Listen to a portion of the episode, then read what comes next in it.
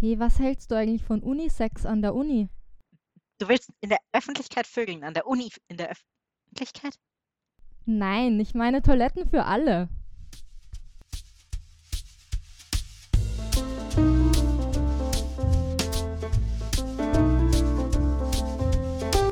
In Spectrum, der Podcast aus der deutschsprachigen ASPEC Community.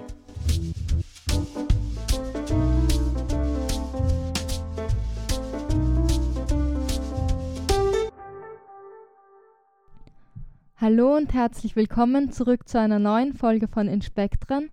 Mein Name ist Finn. Ich verstehe mich als aromantisch und Grey Ace. Ich bin 26 Jahre alt, komme aus Österreich, weiß und verwende keine Pronomen. Mein Name ist Zal. Ich nutze er und they Pronomen. Ich bin weiß, trans, aro-alo und ein Österreicher aus dem Schwarzwald. Und heute haben wir auch einen Gast da und ich würde unsere Gastperson bitten, sich gleich selbst vorzustellen. Hi, mein Name ist Delphine. Ich bin 25, Pronomen MMs und bin Aro-Ace Agender Flux. Äh, ich bin weiß und komme aus Nordrhein-Westfalen, also Deutschland. Und mit Delphine gemeinsam werden Finn und ich heute über was reden, Finn? Ja, also ich fasse euch mal kurz zusammen, worum es heute geht. Und zwar geht es um Unisex im öffentlichen Raum, wie der Titel der Folge schon sagt. Sprich, wir reden und tauschen uns aus über Gender-Zuschreibungen im öffentlichen Raum, über Gender-Trennung im öffentlichen Raum nach binären Gender und dann noch über Unisex im öffentlichen Raum. Ähm, und da, ja, zum Beispiel über Unisex-Toiletten und um, Unisex-Umkleiden und die Debatten, die es da rundherum gibt.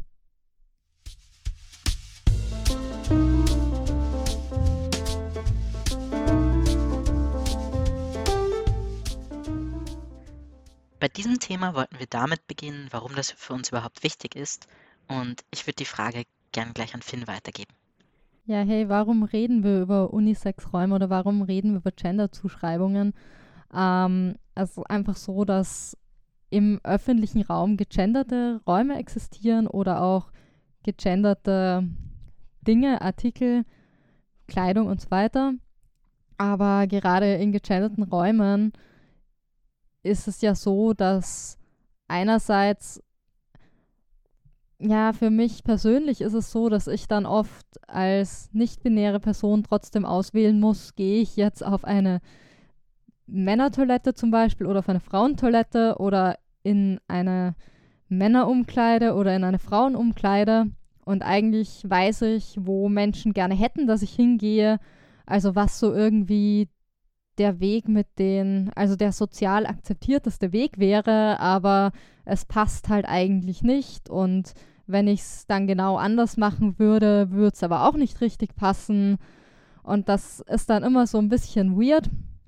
Und dann ist es natürlich so, dass gerade in binär gegenderten Räumen es ja oft auch zu, zur Diskriminierung kommt, einfach von Transpersonen, also sowohl von binären Transpersonen als auch von nicht-binären Personen oder auch nicht mal nur von Transpersonen, sondern auch so von, von einfach von Cis-Personen, die ja Rollenklischees vielleicht nicht entsprechen oder Rollenvorstellungen nach Menschen nicht entsprechen. Was ich dann noch hinzufügen wollen würde, ist, dass natürlich auch das Geschlechtszuschreiben, gerade bei Artikeln, dann auch wieder zu Diskriminierung für Personen, egal ob cis oder trans führt. Ja, genau, beziehungsweise ich, ich, es ist halt auch in vielen Fällen, also ich weiß nicht, soweit ich das mitkriege, ist ja für binäre Transpersonen dann in vielen Fällen auch, also eigentlich musst du dich outen, wenn du auf die Toilette gehst, in manchen Fällen. Das kenne ich. Ja, dann, ich meine, da muss ich dann, oder muss eine Person dann entscheiden, will ich mich jetzt outen und auf die Toilette gehen, auch wenn vielleicht, also gerade dann, wenn eine Person ungeoutet ist, aber sich einfach wohler fühlen würde auf der Toilette des Geschlechts, dem sie zugehört, auch wenn sie vielleicht nicht als dieses Geschlecht gelesen werden würde oder nicht von allen Leuten als dieses Geschlecht gelesen werden würde. Ähm, das ist halt, ich meine, wie gesagt, es ist einfach ein, es ist ein öffentliches Outing eigentlich jedes Mal. Und für die Person, für die nichts davon zutrifft, ist halt auch, oder für mich ist es in vielen Fällen einfach auch ein Un Unwohlsein, mal schlimmer, mal weniger schlimm.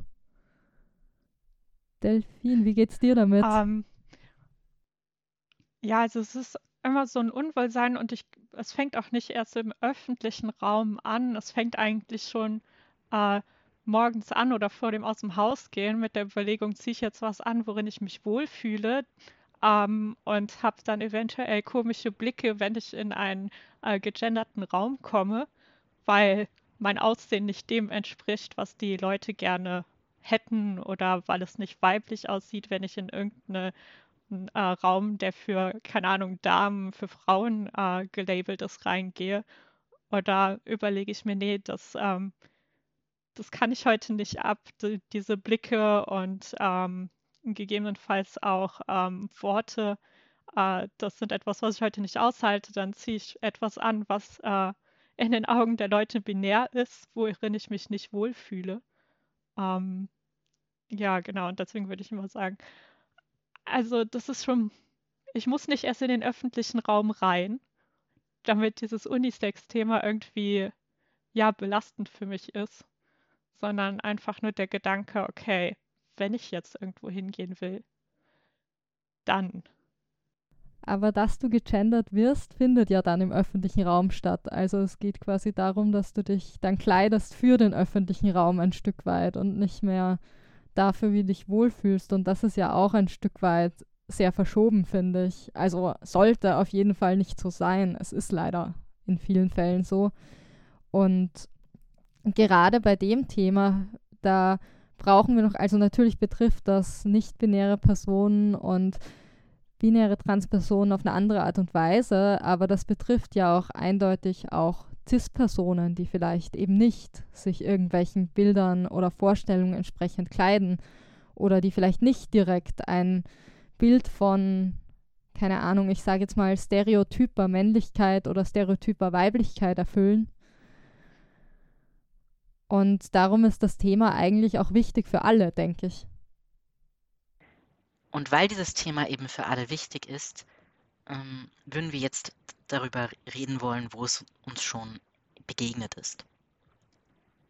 Also ähm, häufig begegnet es äh, mir und wahrscheinlich auch äh, vielen anderen, vor allem beim Thema Kleidung.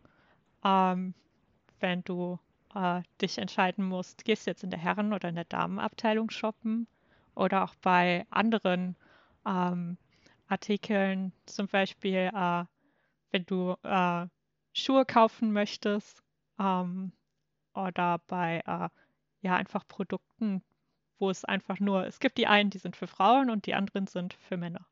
Ja, mir fällt bei Gender-Zuschreibungen im öffentlichen Raum und wo es das überhaupt gibt, fallen auch gleich öffentliche Toiletten ein, Umkleiden, ähm, Duschen in Schwimmbädern tatsächlich, Fitnessstudios. Sal, wie sieht es bei dir aus? Woran denkst du?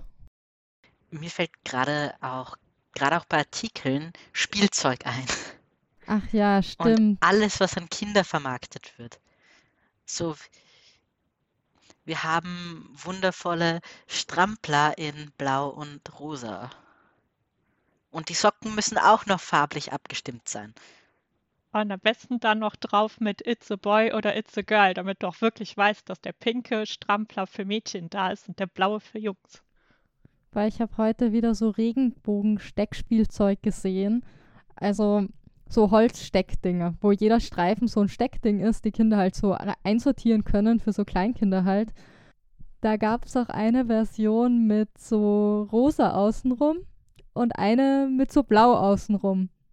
Und jedes Mal, wenn ich das sehe, also ich sehe das öfters, das liegt da einfach auf, ähm, denke ich mir immer, man wird diese Dinger doch auch gut mit grünem Hintergrund produzieren können. Wo ist das Problem oder so? Irgendwie? Ja. Oder wo es mir jetzt auch gerade einfällt, sie haben Überraschungseier gemacht. Ach ja, die gibt es ja auch noch, die rosa. Überraschungseier. Ach du meine Güte, na gut. Ja, wir haben jetzt diese Frage ja nicht nur uns gestellt, sondern wir haben zu dieser Folge auch wieder eine Umfrage gemacht, in der wir eine ähnliche Frage gestellt haben. Und an der Stelle möchte ich mich gleich mal bei allen bedanken, die die Umfrage ausgefüllt haben und die geantwortet haben. Wir freuen uns immer sehr über jede Antwort, auch wenn wir natürlich nicht wieder mal nicht alle vorlesen können, weil die Folge sonst viel zu lang werden würde. Aber wir haben sie auf jeden Fall alle gelesen und wir finden das immer sehr spannend und bereichernd. In der Umfrage haben wir eben auch die Frage gestellt, wo haben dich Geschlechtszuschreibungen im öffentlichen Raum überrascht, gestört oder bestürzt? Sal, möchtest du eine Antwort vorlesen? Beginnen vielleicht. Ähm, von nicht-binär Agenda transmaskulin. Überraschend tut mich, mir sowas leider nicht. Dafür bin ich zu sehr in dieser binären Gesellschaft aufgewachsen, in der das als die Norm gilt. Stören tut es mich zum Beispiel bei Toiletten, Umkleiden, Flughafenkontrollen, die Einteilung von Konfektionsgrößen in Männergrößen und Frauengrößen. Bestürzt macht mich unter anderem die Problematik von Gefängnissen und wie Transmenschen dort einsortiert, je nach offiziellem Personenstand, und behandelt, teilweise aus voraussehendem Schutz vor Mitgefangenen dauerhaft in Isolationshaft werden. Ähm, Delphine, möchtest du die nächste Antwort vorlesen? Gerne. Ähm, eine Person, männlich, hat geschrieben, äh, bei Friseuren gibt es einen so krassen Unterschied zwischen männlichem und weiblichem Haar, dass man komplett separate Geschäfte dafür aufmachen muss. Und ansonsten stört mich das bei diversen Produkten. Warum muss dieses oder jenes Deo for Men oder for Women sein? Warum muss rosa für Mädchen sein und blau für Jungs? Das war doch vor 100 Jahren sogar gerade andersrum, oder? Vielleicht können wir da mal kurz drüber reden und vielleicht auch über die Antwort von gerade eben. Ich fand Flughafenkontrollen hatte ich jetzt zum Beispiel gar nicht auf dem Schirm. Ob, weil ich weiß nicht, ich glaube, wenn, wenn nie was ist, dann fällt das nicht so auf. Aber wenn man, man irgendwie mal durch Zuf also Zufallskontrolle untersucht wird oder so, das stimmt, das ist gegendert. Und die Kleidung hatten wir ja auch schon erwähnt. Aber gerade Friseure ist ja, es stimmt, es gibt dies, diese eigenen Damen- und Herren-Friseure. Und weiblich gelesene Personen zahlen generell mehr für ihren Haarschnitt, kommt mir vor. Das kommt dir nicht nur so vor, das ist tatsächlich nachweisbar. Ist sogar so, wenn ich mir die Haare abrasiere, rasieren lasse.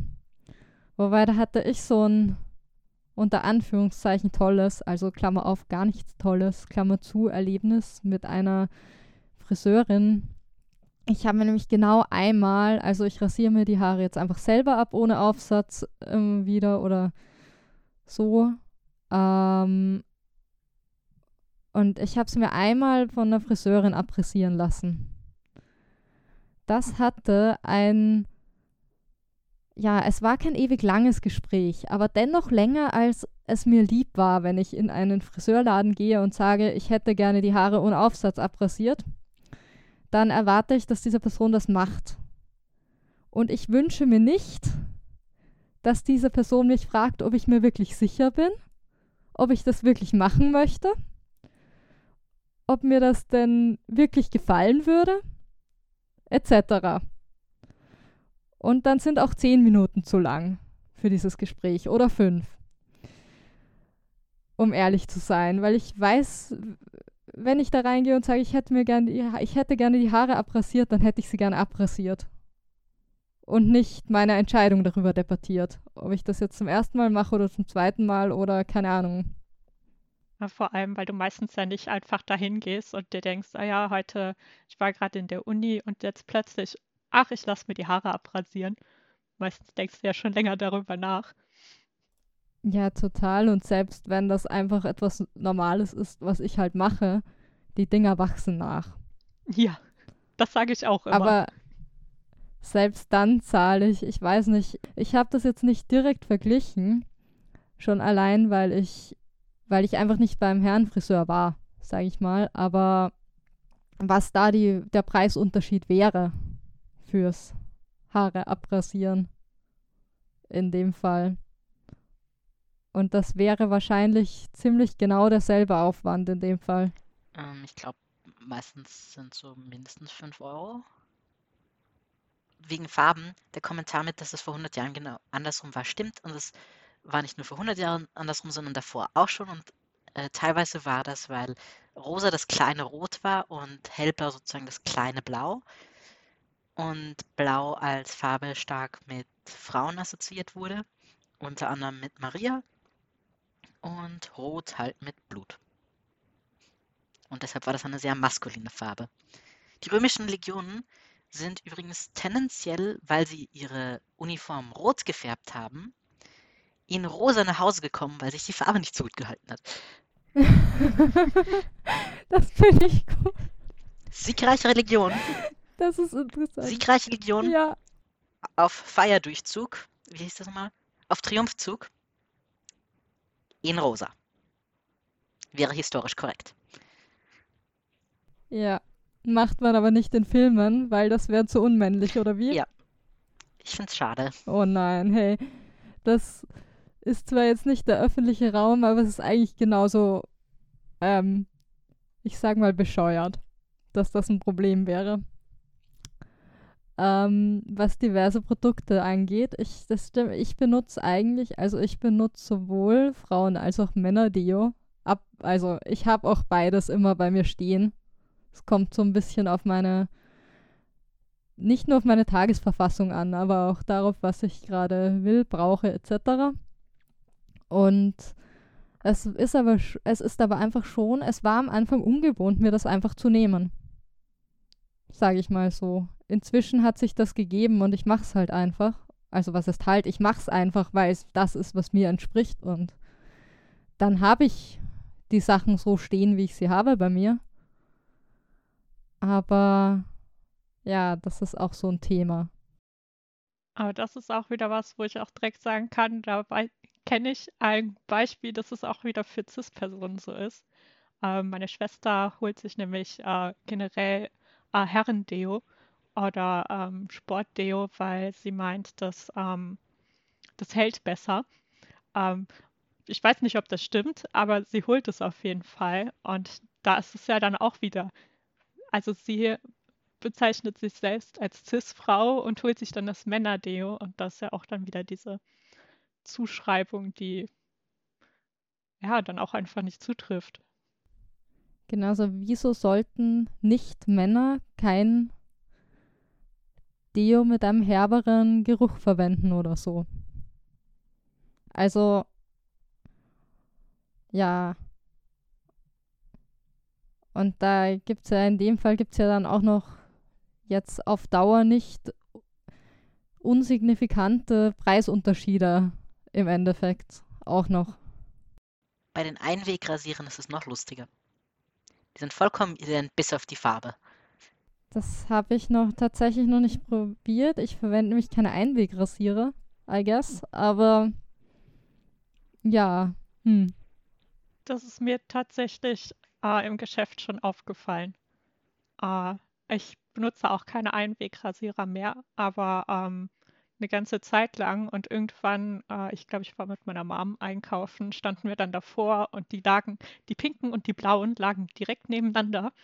Und das war einfach ein richtig krasser Preisunterschied. Und dann meinte sie auch so, er äh, hat sich das angeguckt und meinte, das ist ja eigentlich kein Unterschied. Dann können wir auch jetzt die blauen kaufen statt die pinken. Die sind ja viel günstiger. Wow, ja. Echt. Und alles, also in dem Fall ist es halt echt nur, dass du irgendwie dein Kapital draus schlagen kannst, dass du einem Teil der Bevölkerung das eine verkaufst und einem anderen Teil der Bevölkerung das andere und ein paar Leute fallen dabei durch den Rost und lustig ist es eigentlich nicht. Das ist einfach, also in meinen Augen ist es ziemlich unnötig. Ich finde vor allem, es macht für mich keinen Sinn, dass die Kosten für Sachen, die für Frauen sind, äh, so viel höher sind. Weil wenn ich jetzt zum Beispiel denke, viele Sachen für Männer, so Duschgel und sowas, sind oft in äh, schwarzen Plastikverpackungen. Und da hast du dann das Problem, voll viele äh, Müllverarbeitungsanlagen erkennen schwarz nicht. Und dann wird es nicht mehr richtig recycelt. Das heißt, also irgendwie denke ich mir, dann müsste das doch eigentlich teurer sein, weil das bei der Wiederverwertung dann durchs Raster fällt, als irgendwelche pinken Sachen. Darüber, also über das mit den Müllverarbeitungsanlagen, das wusste ich gar nicht. Aber das klingt soweit logisch, ja, was du sagst. Für mich klingt es nicht ganz so logisch, aber das liegt daran, dass daran denken, welchen Aufwand das hat oder wie sinnvoll es wäre, etwas zu bepreisen. Meistens nicht das Kalkül hinter einem Preis ist, sondern wie viel können Leute dafür verlagen, dass, dass sie noch sehr viel Geld rausschlagen. Das stimmt natürlich, ja. Nee, also das ist mir schon klar, das meinte ich auch nicht, dass ich das nicht verstehe, dass die, das Kalkül dahinter ein anderes ist. Aber ich fand Delphins Gedankengang logisch, also dass das eine eigentlich teurer sein müsste, was es aber im Endeffekt nicht ist, weil es anders eben offensichtlich lukrativer ist oder zu sein scheint zumindest, ja es müsste teurer sein, wenn Preise nach irgendetwas Sinnvollem, das nicht Profit ist, festgelegt werden würden. Ja, oder wenn du einfach noch mit einberechnest, was du mit dem Zeug machen musst, wenn es dann als Müll gilt. Aber das wird ja fast nirgends gemacht. Ja, stattdessen wird irgendwie davon ausgegangen, dass ähm, weiblich gelesene Personen oder weiblich gegenderte Personen ähm, mehr Geld ausgeben für diese Produkte im Grunde, oder? Und offensichtlich funktioniert das auch so weit, weil sich ja der Markt danach richtet. Ich finde es trotzdem krass. Und das ist auch irgendwie, es ist halt nochmal eine starke Gender-Zuschreibung an dem Punkt. Also, ich sag quasi, ja, diese Personen denen ist das mehr Geld wert. Oder zumindest ähm, wirst du wahrscheinlich in vielen Fällen auch dazu erzogen. Also wenn ich jetzt überlege, wenn mein Vater oder mein Bruder darüber nachdenken, sich etwas zu kaufen, wo ich dann denke, ja, der Preis, also da stehen ja auch Leute hinter, die das äh, sich ausgedacht haben und die das machen mussten und überhaupt. Und da denke ich mir, ja, das schon, das, das ist es wert. Also, oder das ist es für mich in dem Moment wert, weil ich mir denke, die Person, die dahinter steht, die hat da ja auch viel reingesteckt und dann äh, ja, stehen aber andere Leute da und denken, ja, aber das ist doch voll viel Geld für irgendeine Sache. Also wenn ich jetzt mal, ich nehme mal nicht einen Gebrauchsgegenstand. Meine Mutter hat sich so ein handbemaltes Kissen gekauft, ähm, was vermutlich nicht sonderlich günstig war. Und ähm, hat dann aber auch gesagt, ja, aber die Person hat das ja auch selber bemalt und das ist ja auch viel Arbeit. Und ähm, dann steht mein Vater nur äh, augenrollend daneben und denkt sich, ja, so viel Geld für ein Kissen äh, würde er niemals ausgeben. Und ich denke, das wahrscheinlich hängt wahrscheinlich viel mit Erziehung zusammen. Ja, wobei mein Vater ist da ganz, also finde ich zumindest ganz spannend ähm, da wird schon auch viel, also im Alltag so auch viel gespart oft. Und dann gibt es so bei manchen Themen, ähm, Gegenständen, Luxusgegen, also was heißt Luxusgegenständen, aber zum Beispiel Möbelstücken, Lampen. Da wird dann schon manchmal richtig investiert. Aber halt eher weniger bei Verbrauchsgegenständen gefühlt. Also könnte jetzt auch ja. Aber Erziehung hat das sicher auch eine Menge damit zu tun, denke ich. Gene also generell. Meine Eltern waren immer bereit, mehr Geld für Dinge auszugeben, von denen sie ausgehen, dass sich teure Produkte länger halten. Ja, das ist natürlich bei Verbrauchsgegenständen dann schon mal nicht so. Andererseits wird ja von, ich sage mal, weiblich gelesenen, weiblich gegenderten Personen ja auch erwartet, dass sie mehr in ihre Gesundheit und in ihr Aussehen investieren. Da haben wir dann auch die, die Themen wie Schönheitsnormen und so weiter. Das spielt ja dann auch mit rein. Also wenn ich einem Menschen, ich weiß nicht, so fast tagtäglich suggeriere oder sage, eigentlich solltest du diesen Normen entsprechen, ähm, dann erwarte ich ja auch, dass dieser Mensch dann mehr darin investiert, in diesen, diesen Normen zu entsprechen vielleicht auch. Und also Ver Verbrauchsgegenstände in Richtung, keine Ahnung, Gesichtscreme, Shampoo, ähm, Deo und so weiter. Also Drogeriegegenstände gehen dann schon auch ein bisschen in die Richtung, oder? Sehr viel Werbung ist zum Beispiel auch genau darauf ausgelegt, diese Unsicherheit noch anzuheizen, damit man mehr Geld machen kann. Ich glaube, wir kommen gerade vom Thema ab. Ja gut, eine Antwort haben wir eigentlich noch rausgesucht. Ähm, und zwar hat eine Person geschrieben, nervig finde ich den Begriff Damen, beziehungsweise also zum Beispiel im Restaurant haben die Damen schon bestellt. Vollkommen unnötig, diese Anrede. Das ist nochmal so ein bisschen ein anderes Thema. Das kann ich komplett nachfühlen, was da geschrieben wurde. Ja, ich auch. Also ich finde das, also ich bevorzuge genderneutrale Anreden. Aber ich habe auch schon gehört, dass das geradezu gepusht wird, manchmal. Auch, dass einfach gegenderte Anreden verwendet werden sollen. Quasi. Und das finde ich halt auch irgendwie, jo, irgendwie unnötig. Ich finde es mm, ich find's gerade dann unangenehm, wenn es bei Fremden ist, wo man halt nicht weiß eigentlich, welches Geschlecht die Personen haben. Aber ich hatte zum Beispiel einen älteren Professor, der mich die ganze Zeit, der mich zuerst als Frau Kollegin und als ich dann zu ihm hingegangen bin und ihm mitgeteilt habe, dass es nicht Frau Kollegin ist, aber dass Herr Kollege eigentlich ganz okay wäre, der hat mich dann halt den Rest des Semesters als Herr Kollege immer beiläufig bezeichnet.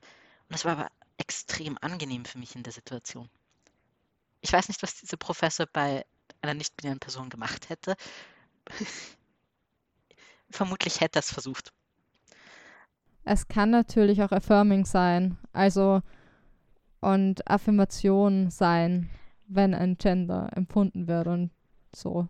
Aber der Unterschied zu dem Beispiel mit dem Restaurant ist halt vor allem auch längerer persönlicher Kontakt, bei dem nachgefragt werden konnte. Ja, beziehungsweise du hast ihm ja gesagt, was du gerne möchtest und wie du angesprochen werden willst und so. Und das kann halt, also das macht der Kellner im Restaurant, wenn er zum Tisch kommt oder sie zum Tisch kommt, die Kellnerin oder die Person, die da gerade kellnert, ähm, diese Person macht das dann in der Regel erst einmal nicht, dass sie danach fragt, welche Anrede hätten sie denn gerne. Das hat der Professor auch nicht. Ich bin zum hingegangen. Er, er hat sich dann aber sehr viel entschuldigt. Ja. Nee, was ich meine ist, da ist ja auch kein Kontakt da und diese Person muss dann ja wirklich an, um eine gegenderte Anrede zu verwenden, schon aufgrund bestimmter äußerlicher Merkmale urteilen. Und das kann halt stimmen, das muss aber auch überhaupt nicht stimmen. Und eigentlich machst du eine Gender-Zuschreibung von, oder diese Person macht dann eine Gender-Zuschreibung zu einer Person, die sie überhaupt nicht kennt, quasi. Genau, das ist ja auch der Unterschied, den ich betont habe. Dann könnten wir gerne gleich zur zweiten Frage der Umfrage weitergehen, denke ich. Und zwar hat die gelautet, magst du uns über ein oder mehrere konkrete Erlebnisse zum Thema ungewollter Geschlechtszuschreibung im öffentlichen Raum berichten? Eine Person hat darauf geschrieben, auch wenn ich mich über manche Sachen ein wenig aufrege, habe ich keine Erlebnisse gehabt, die irgendwie schlimm gewesen wären oder die es wert wären, erzählt zu werden. Mich persönlich stört es nicht, wie aktuell alles unterteilt ist, und außer Toiletten fällt mir gerade auch nichts ein, das eine Geschlechtszuschreibung hat. Also eine andere Person hat dann geschrieben, naja, ich werde eben immer Frau XY genannt. Nervt mich kurz, aber dann denke ich mir, sie benennen eben mein Äußeres und grenze das dadurch von meiner Psyche ab. Ist halt schade, dass die Person es so abgrenzen muss, finde ich. Und also, ich meine, ich finde, das sind so Dinge, also ich verstehe es voll. Und es ist so, aber es ist halt wieder dieses ähm, Gender nach dem Äußeren, obwohl du bei einer Person nicht um, also Geschlecht halt nicht vom Äußeren zwangsläufig abgelesen werden kann. Außer die Person läuft gerade mit einem großen Button herum. Ja, natürlich. Wenn ich mit einem großen Button, keine Ahnung, mit meinen Pronomen und keine, meinem Gender durch die Gegend laufe, dann vielleicht. Aber die meisten Leute tun das ja im Alltag mal nicht, fürchte ich oder schätze ich. Also ich begegne ganz selten Menschen mit Pronomen-Button. Ähm, einfach im Alltag. Musst du dich auch erstmal trauen, mit so einem Button durch die Gegend zu laufen. Ich finde es aber auch ein bisschen bewundernswert, dass die Person das so abgrenzen kann.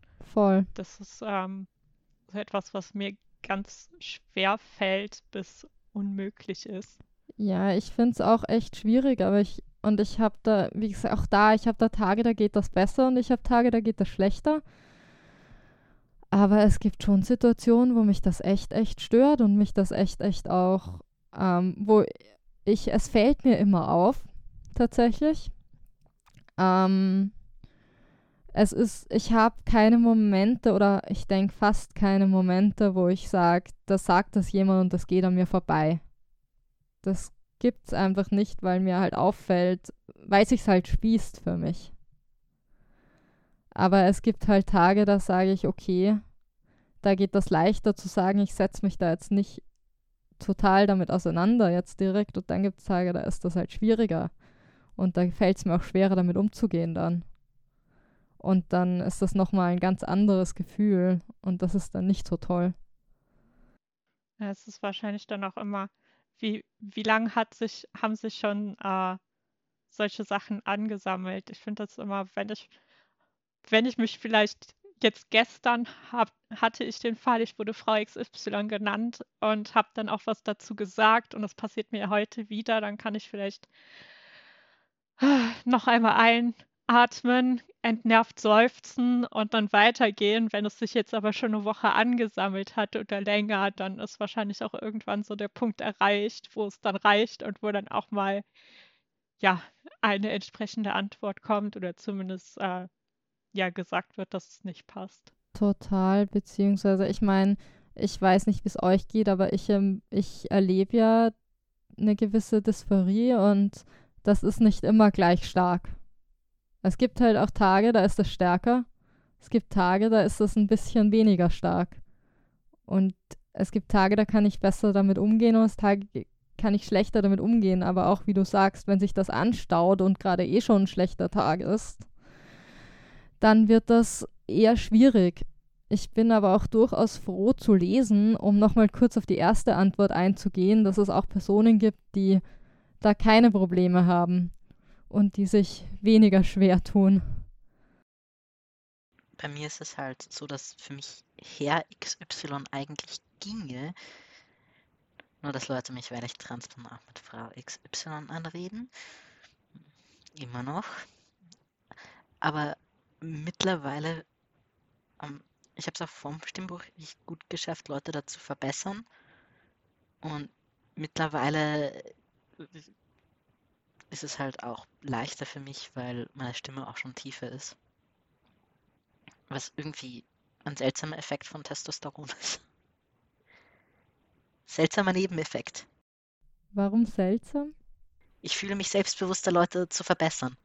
Ah, okay, jetzt habe ich es verstanden. Ich dachte jetzt, dass tiefer werden der Stimme, aber und das hat mich verwundert, weil das ist ja auch ein normal, also ein üblicher Effekt von Testosteron, aber jetzt hast du es erklärt, jetzt habe ich es verstanden.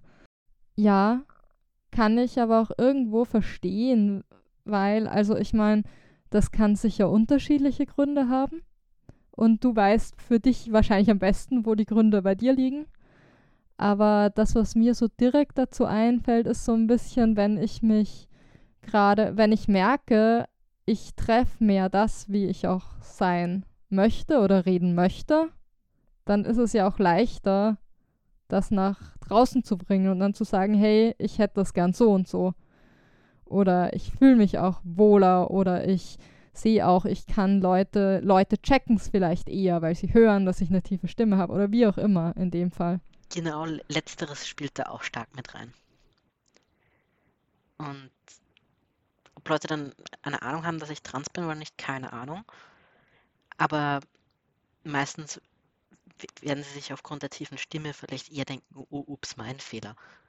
Das ist übrigens lustig, dass sich da die Reaktion von anderen Leuten auch verändert hat, weil sie, ähm, je eher sie mich für cis halten, desto eher ist es Betroffenheit, wenn sie dann drauf kommen, dass sie die fal falsche Anrede verwendet haben. Oder eine falsche Anrede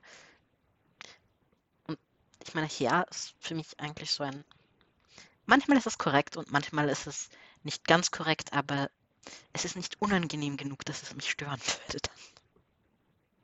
Ich finde das aber auch spannend. Also es gehört ja, ich meine, es sagt ja schon irgendwas aus, wenn du sagst, wo, wenn ich dich richtig verstanden habe, ja, wenn die Leute glauben, dass du cis bist, dann, keine Ahnung, fühlen sich eher betroffen oder dann tut es ihnen eher leid, unter Anführungszeichen.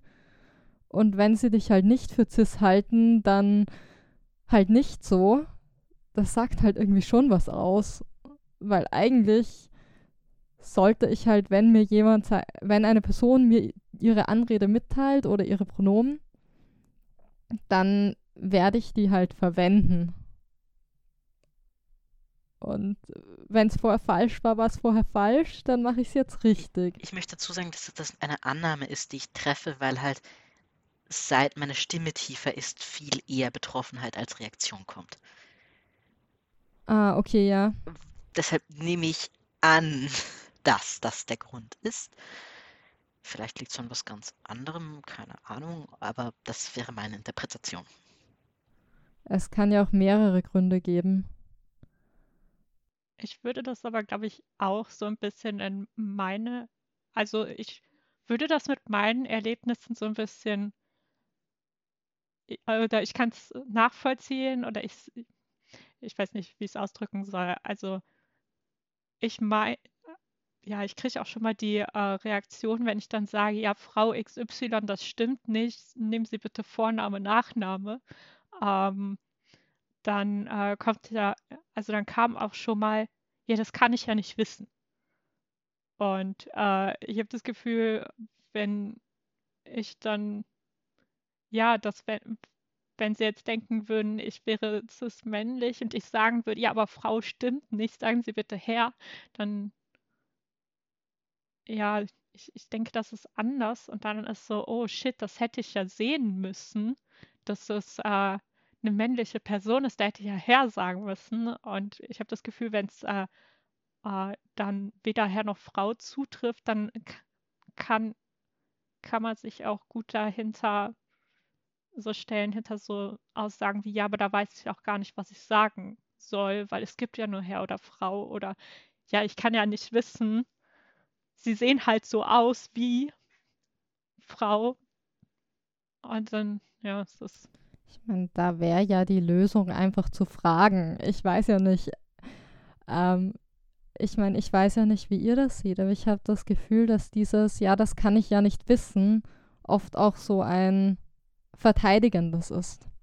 Also, dass dann direkt das Gefühl kommt, dass wenn ich sage, ja, hey, das ist aber so nicht richtig, ich würde keine Pronomen verwenden oder so, ähm, oder ich würde gerne einen Vornamen, Nachnamen verwenden oder ich habe einen Namen, den kann man verwenden, dass dann oft entweder, dass dann oft auch kommt, ja, aber das ist so schwer. Oder aber, ja, das kann ich, wusste ich nicht, ja, das kann ich ja nicht wissen. Also das wusste ich nicht, ist dann noch das Neutralere. Ähm, das weniger Verteidigende. Wo ich dann auch denke, ja, das kann man üben. Oder das können Menschen halt üben. Ich habe das auch mal gelernt. Und ich meine, Leute mit Namen ansprechen ist jetzt nicht so ungewöhnlich. Ja. Bei dem konkreten Beispiel.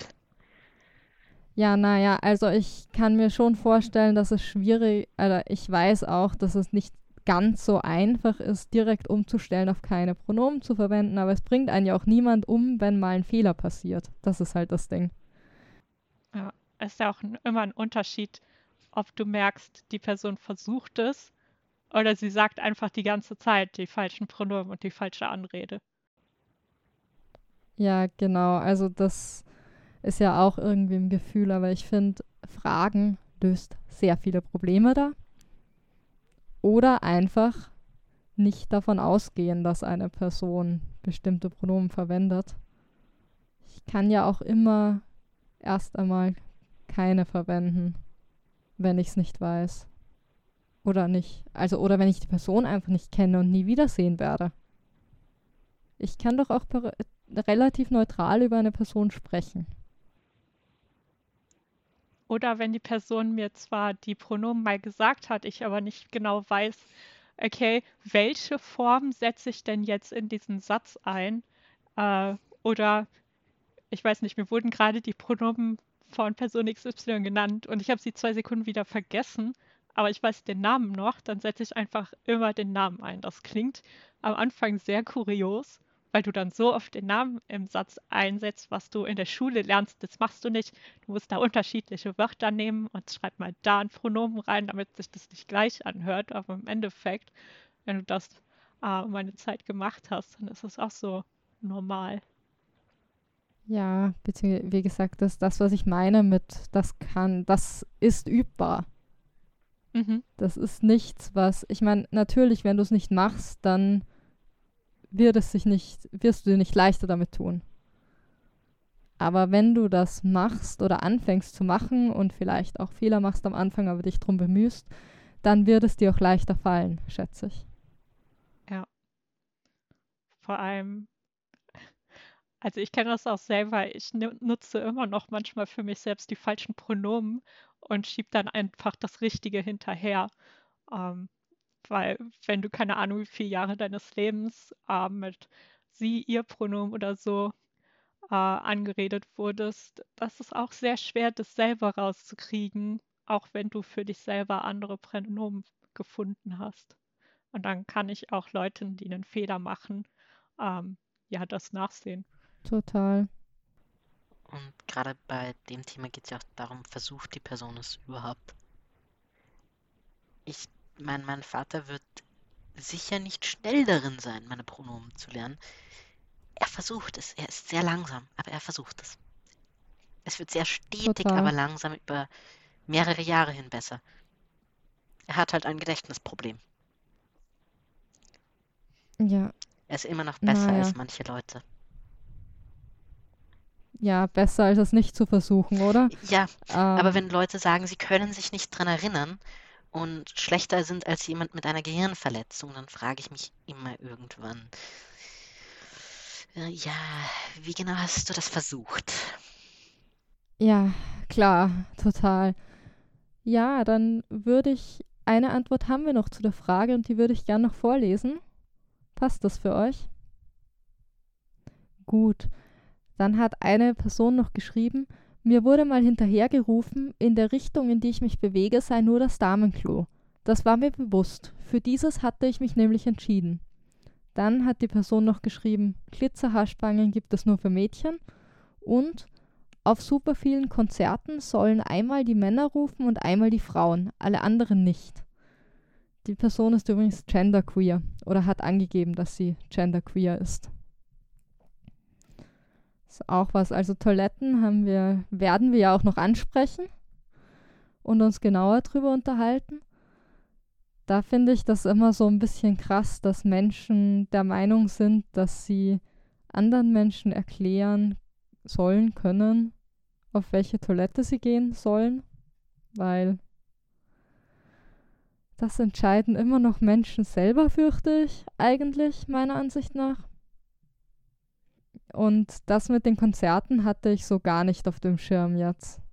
Es ist mir von selbst auch nicht eingefallen, aber jetzt, wo ich es lese, absolut. Also ich gehe nicht auf so viele Konzerte, ich war actually äh, auf wenigen, aber wenn dann irgendwie sowas kommt mittlerweile oder bei Fernsehübertragungen von Konzerten, ich singe mal so gerne mit, wenn irgendwo Musik läuft. Und dann mache ich das einfach, ich singe bei beiden Sachen mit, weil ich mir denke, ja, das eine passt nicht, das andere auch nicht. Dann nehme ich einfach beides in dem Fall.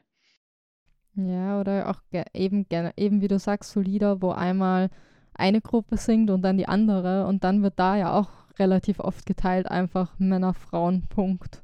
Und alle anderen existieren nicht oder jo, keine Ahnung. Ich meine, eine andere einfache He Teilung wäre die Leute rechts, die Leute links oder so. Es ist jetzt nicht so, als gäbe es keine Alternativen, denke ich. Oder die Leute vorne im Publikum und die Leute hinten im Publikum. Ja, Dann kann man auch sich irgendein anderes Merkmal rauspicken. Alle Leute mit Brillen. Ja. Ich dachte gerade, mir wäre spontan noch eingefallen, alle Leute mit hellen und mit und alle mit dunklen Socken, aber dann das hat das Problem, dass die Leute wissen müssten, welchen Socken sie tragen und Leute, die gerade keine Socken tragen, durchs Raster fallen. Und Leute mit bunten Socken, die sowohl hell als auch dunkel sind. Die müssen sich's aussuchen. Die dürfen kreativ sein, wo sie sich eher identifizieren oder zuordnen. nee. Dann haben wir ja eigentlich wieder das gleiche Problem mit Socken rekonstruiert. Nee, Ja. das Problem mit den Socken ist eher, also das dürften sich die Leute dann selber aussuchen, würde ich sagen. Aber das Problem, das ich da eher sehe, ist, dass ich regelmäßig, also wenn ich nicht gearbeitet habe an dem Tag, regelmäßig vergesse, welche Farben meine Socken haben, weil daran denke ich doch nicht. Ja, aber das wäre bestimmt auch lustig. Du sagst auf dem Konzert, einmal alle mit hellen Socken singen jetzt äh, den ersten Teil und alle mit bunten oder dunklen den zweiten Teil und alle beugen sich erstmal runter und schauen nach, was für Socken sie anhaben. Alle, die keine Socken tragen, dürfen bei denen mit den hellen Socken mitsingen. Nee, okay. Vielleicht nicht nach der Sockenfarbe einteilen, aber ich glaube, es gibt andere Möglichkeiten.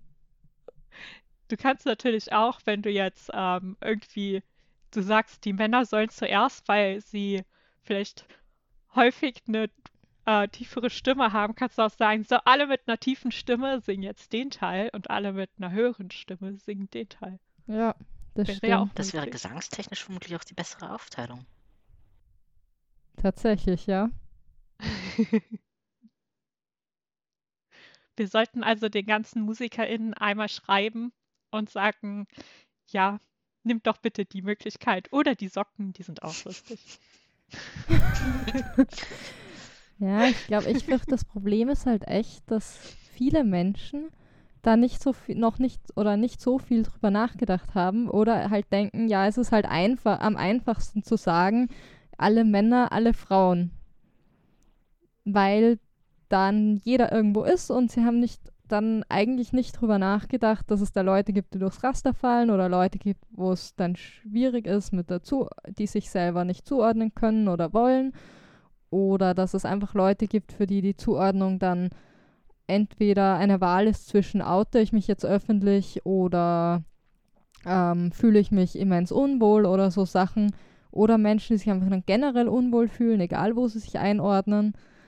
Und ich glaube, da braucht es einfach auch mehr Bewusstsein und auch das, die Offenheit dann zu sagen, ja, wir können über Alternativen nachdenken. Ja, und die Personen müssen natürlich auch erstmal wissen, dass es mehr als nur die binären Geschlechter gibt. Und in dem Moment dran denken. Ja, genau. Also es muss ja erstmal bekannt sein und dann muss es dir auch noch einfallen. Ja, das meinte ich mit Bewusstsein. Ja. Also erstmal das Bewusstsein und das Wissen und dann halt auch die Offenheit für Alternativen. Ja, dann mal we weg von Socken und mehr zur nächsten Frage. Und zwar haben wir euch gefragt, in welchen öffentlichen Bereichen ihr euch mehr oder weniger Geschlechtszuschreibung bzw. Aufteilung nach Geschlecht wünscht und wieso. Und ja, ich denke, die Antworten spiegeln eigentlich unsere Meinungen ganz gut wider. Möchte mal wer von euch die erste Antwort einfach vorlesen? Also die erste Antwort, die wir uns extra rausnotiert hätten, hätte gemeint, gerne weniger in Restaurants. Überkandidelte Geschlechtszuschreibungen sind mir unangenehm. In Formularen, da finde ich sie unnötig, wenn ich doch sowieso meinen Namen angeben muss. Mehr, da habe ich vorher noch nicht drüber nachgedacht, aber es wäre schön, wenn marginalisierte Genders mal irgendwo hervorgehoben werden. Als Geschlecht gibt die, hat diese Person keine Ahnung angegeben. Was ich ganz cool finde. Um ehrlich zu sein. Ja, über die Geschlechtszuschreibung durch fremde Personen an eigentlich fremde Personen in dem Moment haben wir ja auch schon wie so ein bisschen geredet. Aber ich finde, Formulare, finde ich, sind nochmal so ein Thema, weil das verstehe ich auch immer überhaupt nicht. Also, oder in vielen Fällen halt nicht. Weil, Wieso muss ÖBB wissen, ob ich Herr oder Frau angeredet werden möchte? ja, also es ist eigentlich irgendwie nicht, in den meisten Fällen einfach nicht relevant. Sie könnten Was? auch einfach Vorname, Nachname nehmen. wenn du eh beides angeben musst. Genau. Ja, beziehungsweise es gibt halt in den meisten Situationen oder auch wenn ich irgendeine Umfrage ausfülle oder so, ist doch mein Geschlecht oder was mein Personenstand ist einfach alles nicht von Bedeutung in dem Moment. Oder für das Thema in den so in den meisten Fällen. Äh, bei manchen Umfragen kann es unerwartet relevant werden, weil man zum Beispiel zu irgendeinem Thema forscht und das dann einfach abfragt und schaut, ob es Geschlechtsunterschiede überhaupt gibt. Aber bei vielen Sachen ist es so, Kundenzufriedenheit, vielleicht wird es relevant, aber. Ja, wobei es wäre ja theoretisch auch möglich, da auch noch ein Write-in-Feld zu ergänzen, also gerade bei Umfragen. Ähm, ich, zumindest ich habe mal, also ich hatte mal in meinem, ich habe mal ein Themenmodul gemacht in Soziologie, so und da habe ich eine Vorlesung besucht, wo es eigentlich nur darum ging, wie macht man, wie man gute Umfragen macht eigentlich oder einige oder Umfragen, die halt möglichst wenig verfälschen und so oder die sinnvoll funktionieren. Ähm, und da war das ein Thema, dass das erschöpft, also dass die, Ange die Antwortoptionen erschöpfend sein müssen und quasi alles abdecken müssen. Und das ist halt nicht mehr der Fall jetzt, weil man nur, also das war noch nie der Fall, aber es war halt, es ist halt heute auch mehr im Bewusstsein oder sollte mehr im Bewusstsein sein inzwischen, finde ich, dass das eben nicht alles abdeckt. Ja, eine Studienkollegin von mir hat bei einer Umfrage versucht, abdeckend zu arbeiten und dann vom Professor Schiss bekommen. Oh, beim Thema -hmm. Geschlecht.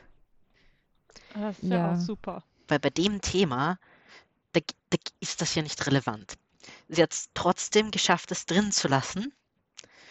Und ähm, es wurde dann über mich an nicht-binäre Gruppen weitergegeben. Das heißt, es haben dann erstaunlich viele nicht-binäre Leute ihre Umfragebogen doch ausgefüllt. Ja, hey, aber du hattest doch, als wir uns vorher unterhalten haben, gesagt, du hast ein, ein gutes Erlebnis gehabt mit Geschlechtsangaben oder Nichtangaben, oder? Oder Ausweisen, Formularen. Nichtangabe hier.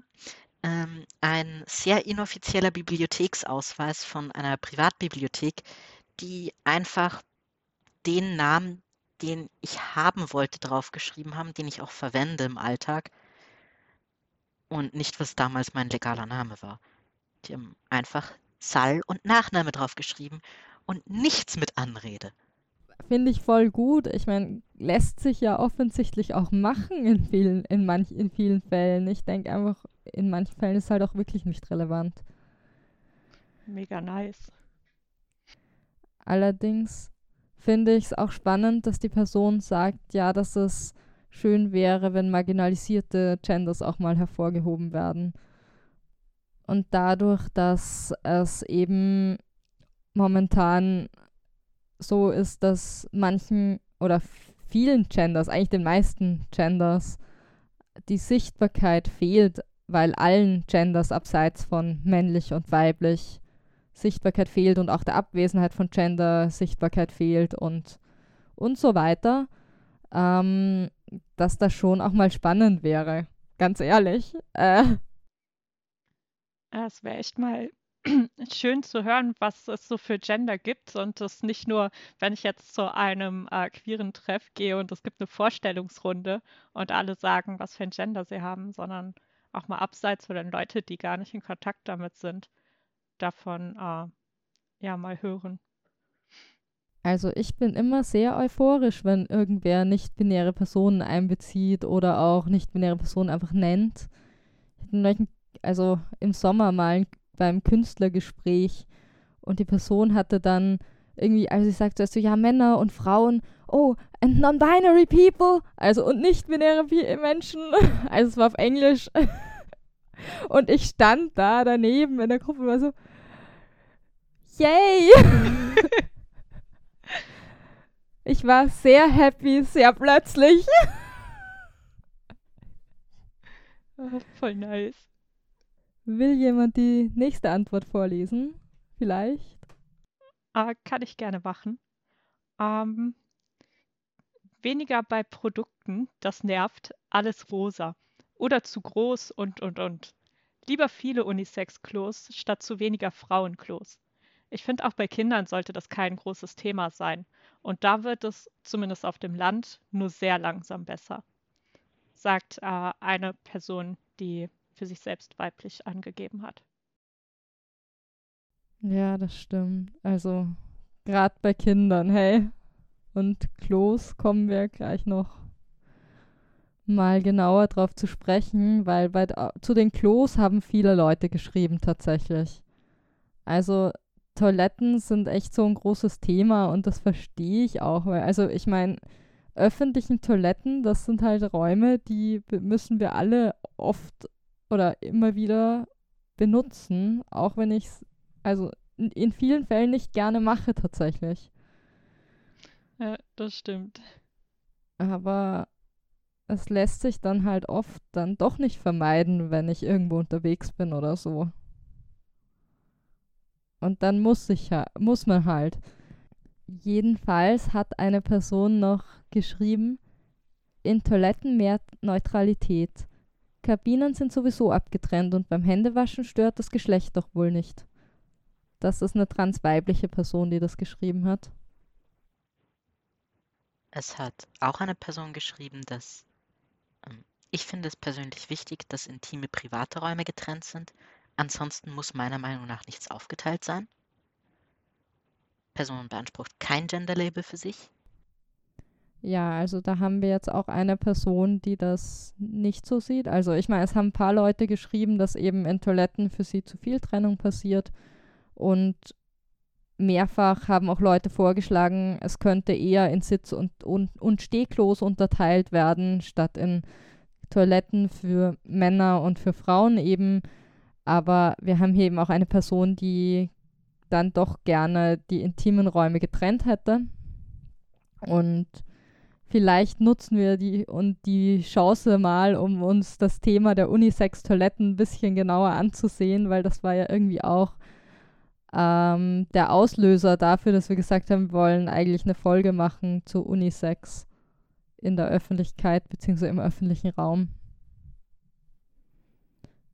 Und wir haben ja schon gesagt am Anfang, so die Vorteile von Unisex-Toiletten sind so ein bisschen das, also das Vorbeugen von Diskriminierung, dass wir auch alle ungestört auf unsere Toiletten gehen können. Oder auch, was heißt ungestört, halt auch ohne uns also ich meine, ich fühle mich schon unwohl teilweise.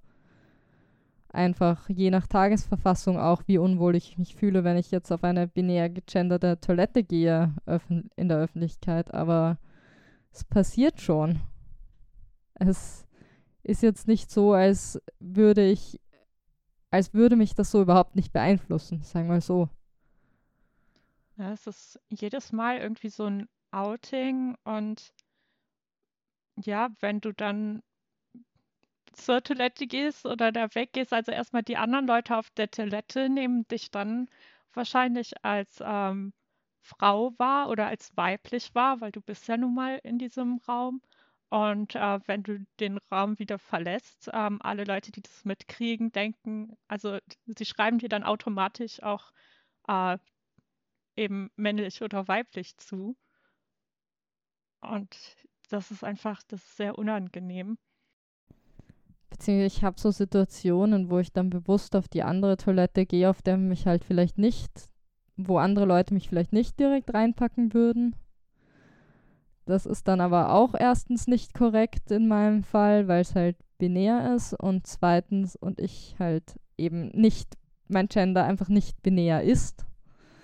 Ähm, stimmt halt auch nicht und Andererseits ist es dann halt auch, andere Leute reagieren dann eben mitunter, schauen dann blöd oder blöde Kommentare oder so. Ja, also ich meine, cool ist es nicht.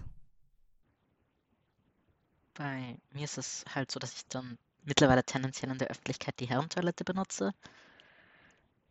Was bei mir halt so halbert stimmt. Und da ist es halt auch so, wie sehen mich jetzt die Leute um mich herum gerade? Immer so eine Frage. Und teilweise war es das, ähm, extra in den zwölften Stock fahren, um dort die Herrentoilette zu benutzen, weil dort ist niemand. Das kann ich so ein bisschen nachvollziehen tatsächlich. Also es stimmt bei dir wahrscheinlich eher als bei mir und kam dann bei mir eher von so einem so, ich will jetzt aber nicht auf die Frauentoilette gehen und das ist dann irgendwie das geringere Übel gerade. Und dann mich schnell beeilen. Ähm. Bei mir war es halt, das ist die halb korrekte Toilette. Die, die gerade passt. Und da war es dann aber halt so, sehen, wie sehen mich die Leute herum und diese Frage recht groß und einfach nur das, okay, dann schleiche ich mich irgendwo hin, wo mich hoffentlich niemand sieht. Was ja auch total, ähm, ich meine, muss mal drüber nachdenken, was das eigentlich bedeutet, wenn wir oder wenn Menschen, selbst wenn es von uns abtrennt, wenn Menschen einfach in einem Gebäude das letzte Klo im, ganz weit weg vom Geschehen suchen, damit sie alleine und in Ruhe und einigermaßen ungestört so halb korrekt aufs Klo gehen können. Really?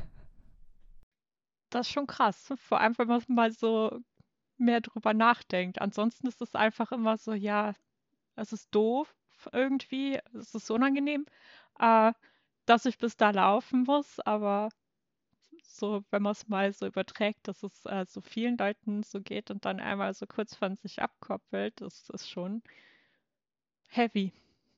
Voll. Und ich meine, wie gesagt, ich habe gesagt, es kommt auf, für mich kommt es dann echt, echt auch wirklich auf den Tag an und auf was ich gerade kann oder nicht kann, aber es gibt ja also Leute, die sich damit immer gleichermaßen relativ auf einem hohen Pegel unwohl fühlen. Das ist Ja, und neutral ist es für mich auch nie. Na gut. Ja. Ähm, weitere Vorteile, die erwähnt wurden, waren eben Geschlechtergerechtigkeit. Genau. Das haben wir eigentlich schon angesprochen. Und auch pragmatischere Platznutzung, was auf die Umsetzung drauf ankommt. Ja, das stimmt. Also je nachdem, wie ich das anstelle, aber es gibt ja, es gibt ja Konzepte. Also ich habe mir in der Vorbereitung so ein Architektenblatt mal durchgeblättert, die einen quasi einen schönen Artikel hatten zu Vorschlägen für Unisex-Toiletten und was beachtet werden muss eben bei Unisex-Toiletten, wenn Unisex-Toiletten gebaut werden. Und das ist, ich meine, das muss man sicher richtig machen, weil ich glaube, ich kann. Es ist. Ich meine, ganz blöd gesagt, ist es vermutlich möglich, alles auf möglichst ähm, unproduktive, möglichst unpragmatische Weise auf möglichst viel Platz zu bauen. Und dasselbe Ding kann ich kleiner, konstruktiver, produktiver und pragmatischer auf engere Fläche bauen.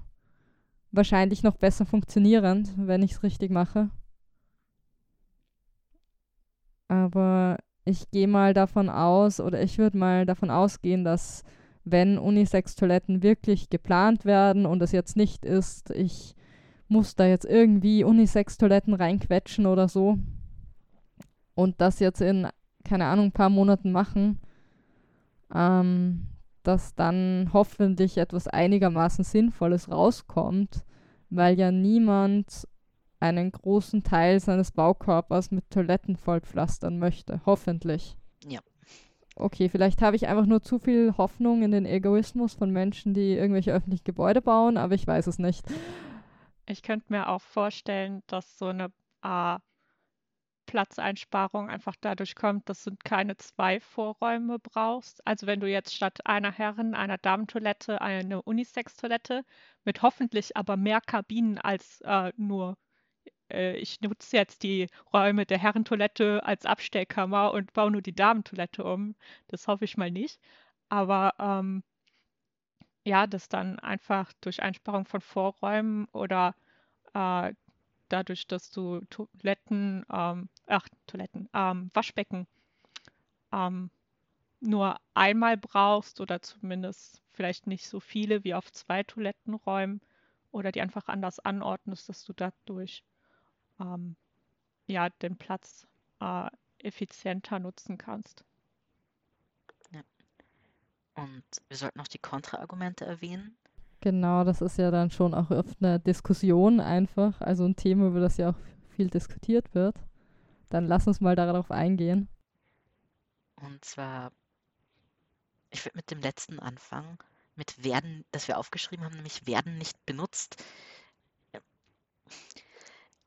Als jemand, der extra zwei Gebäude weitermarschiert ist, nur um die, das, die eine Unisex-Toilette in der gesamten Umgebung zu finden. Doch. Ja, ja, beziehungsweise, also dass dieses Argument, also dass Unisex-Toiletten dann ja nicht benutzt werden würden, das ist auch tatsächlich gefallen in einer Diskussion. Also das sind eigentlich alles Argumente, die auch gefallen sind in Diskussionen schon mit uns auch. Ähm, und ich, ich habe damals dazu also gesagt und gedacht, ähm, ja, einerseits, ich würde die auf jeden Fall benutzen, aber selbst wenn es nicht um mich geht, wir haben, also wenn ich nur an die langen Schlangen vor Damentoiletten denke, in vielen Fällen. Und daran, dass ich schon sehr oft erlebt habe, dass wenn dann lange Schlangen vor Damentoiletten waren und niemand auf der Herrentoilette, dann auch weiblich identifizierte Personen auf Herrentoiletten gegangen sind, sehe ich nicht, warum Personen dann nicht auch auf Unisex-Toiletten gehen würden. Ich würde das auch ähm, tatsächlich aus meiner eigenen Beobachtung äh, zumindest äh, für da, wo ich es erlebt habe, bei uns an der Uni am Campus. Es gibt ein, oder es gab zu der Zeit eine Unisex-Toilette, vielleicht gibt es mittlerweile mehr, weiß ich nicht.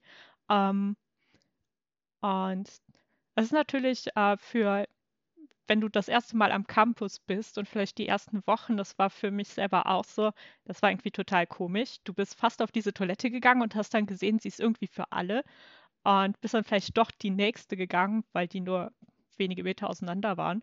Ähm, aber dann irgendwann hat sich das dann so gegeben und dann sind äh, da einfach auch alle Leute hingegangen. Also die erschienen mir nicht äh, weniger genutzt als alle anderen Toiletten auch. Es war einfach nur äh, am Anfang sehr ungewohnt und ich äh, meine auch, das irgendwie zum äh, Start des neuen Wintersemesters dann gemerkt zu haben, okay, da war auf den anderen mehr los, weil es halt auch die Zeit war, wo neue Leute mit dem Studium angefangen haben. Aber zumindest aus meiner, meinem eigenen Erleben würde ich sagen, da gehen Leute drauf und da gehen ähm, mit Sicherheit auch Leute drauf, die sich selbst als cis identifizieren. Ja, das wollte ich auch sagen. Also es ist wahrscheinlich erstmal ungewohnt einfach in vielen Fällen und dann gewöhnen sich Leute daran und gehen hin.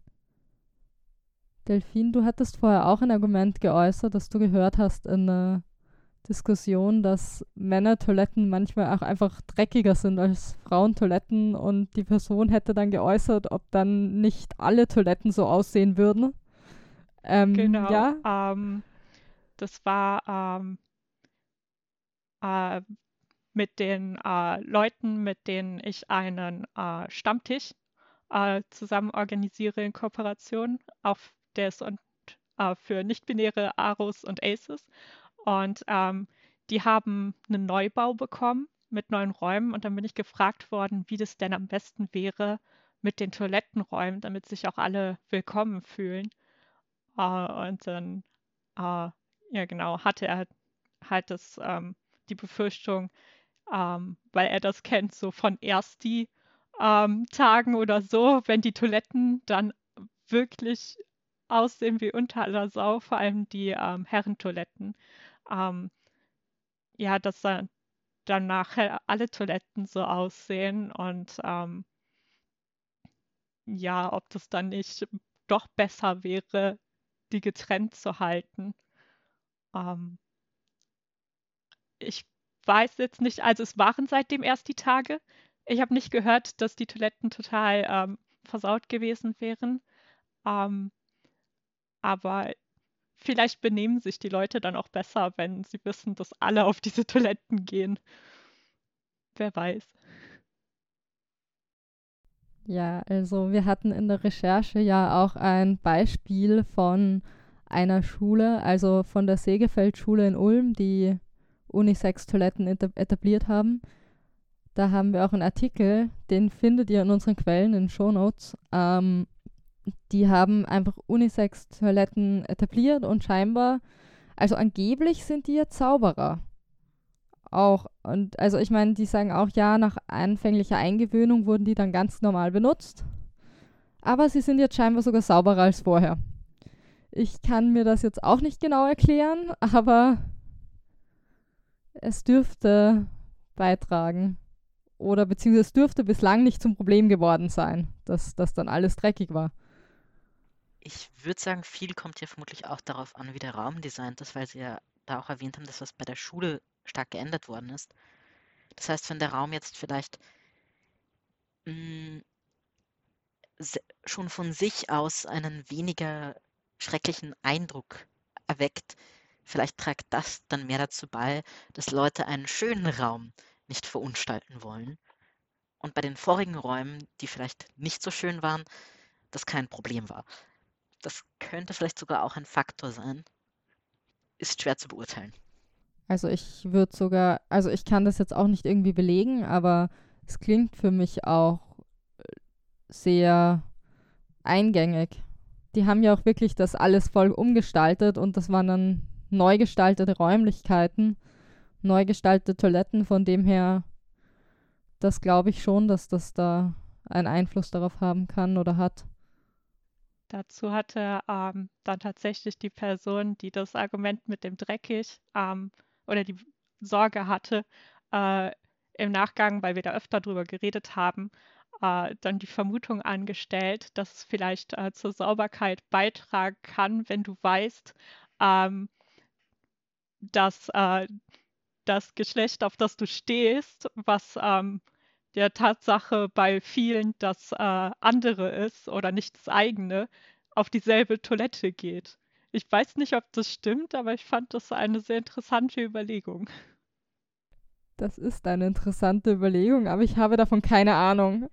Würde das dafür sorgen, dass ähm, lesbische und schwule Personen eher saubere Toiletten hinterlassen? Ich habe keine Ahnung, aber. Also, ich zweifle, also ich bezweifle, dass das der einzige Hauptfaktor ist in der Frage, aber es ist eine interessante Spekulation, sagen wir so. Lassen wir das, das so stehen?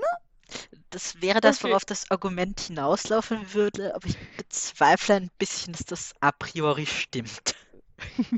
Also, ja, ich glaube auch nicht.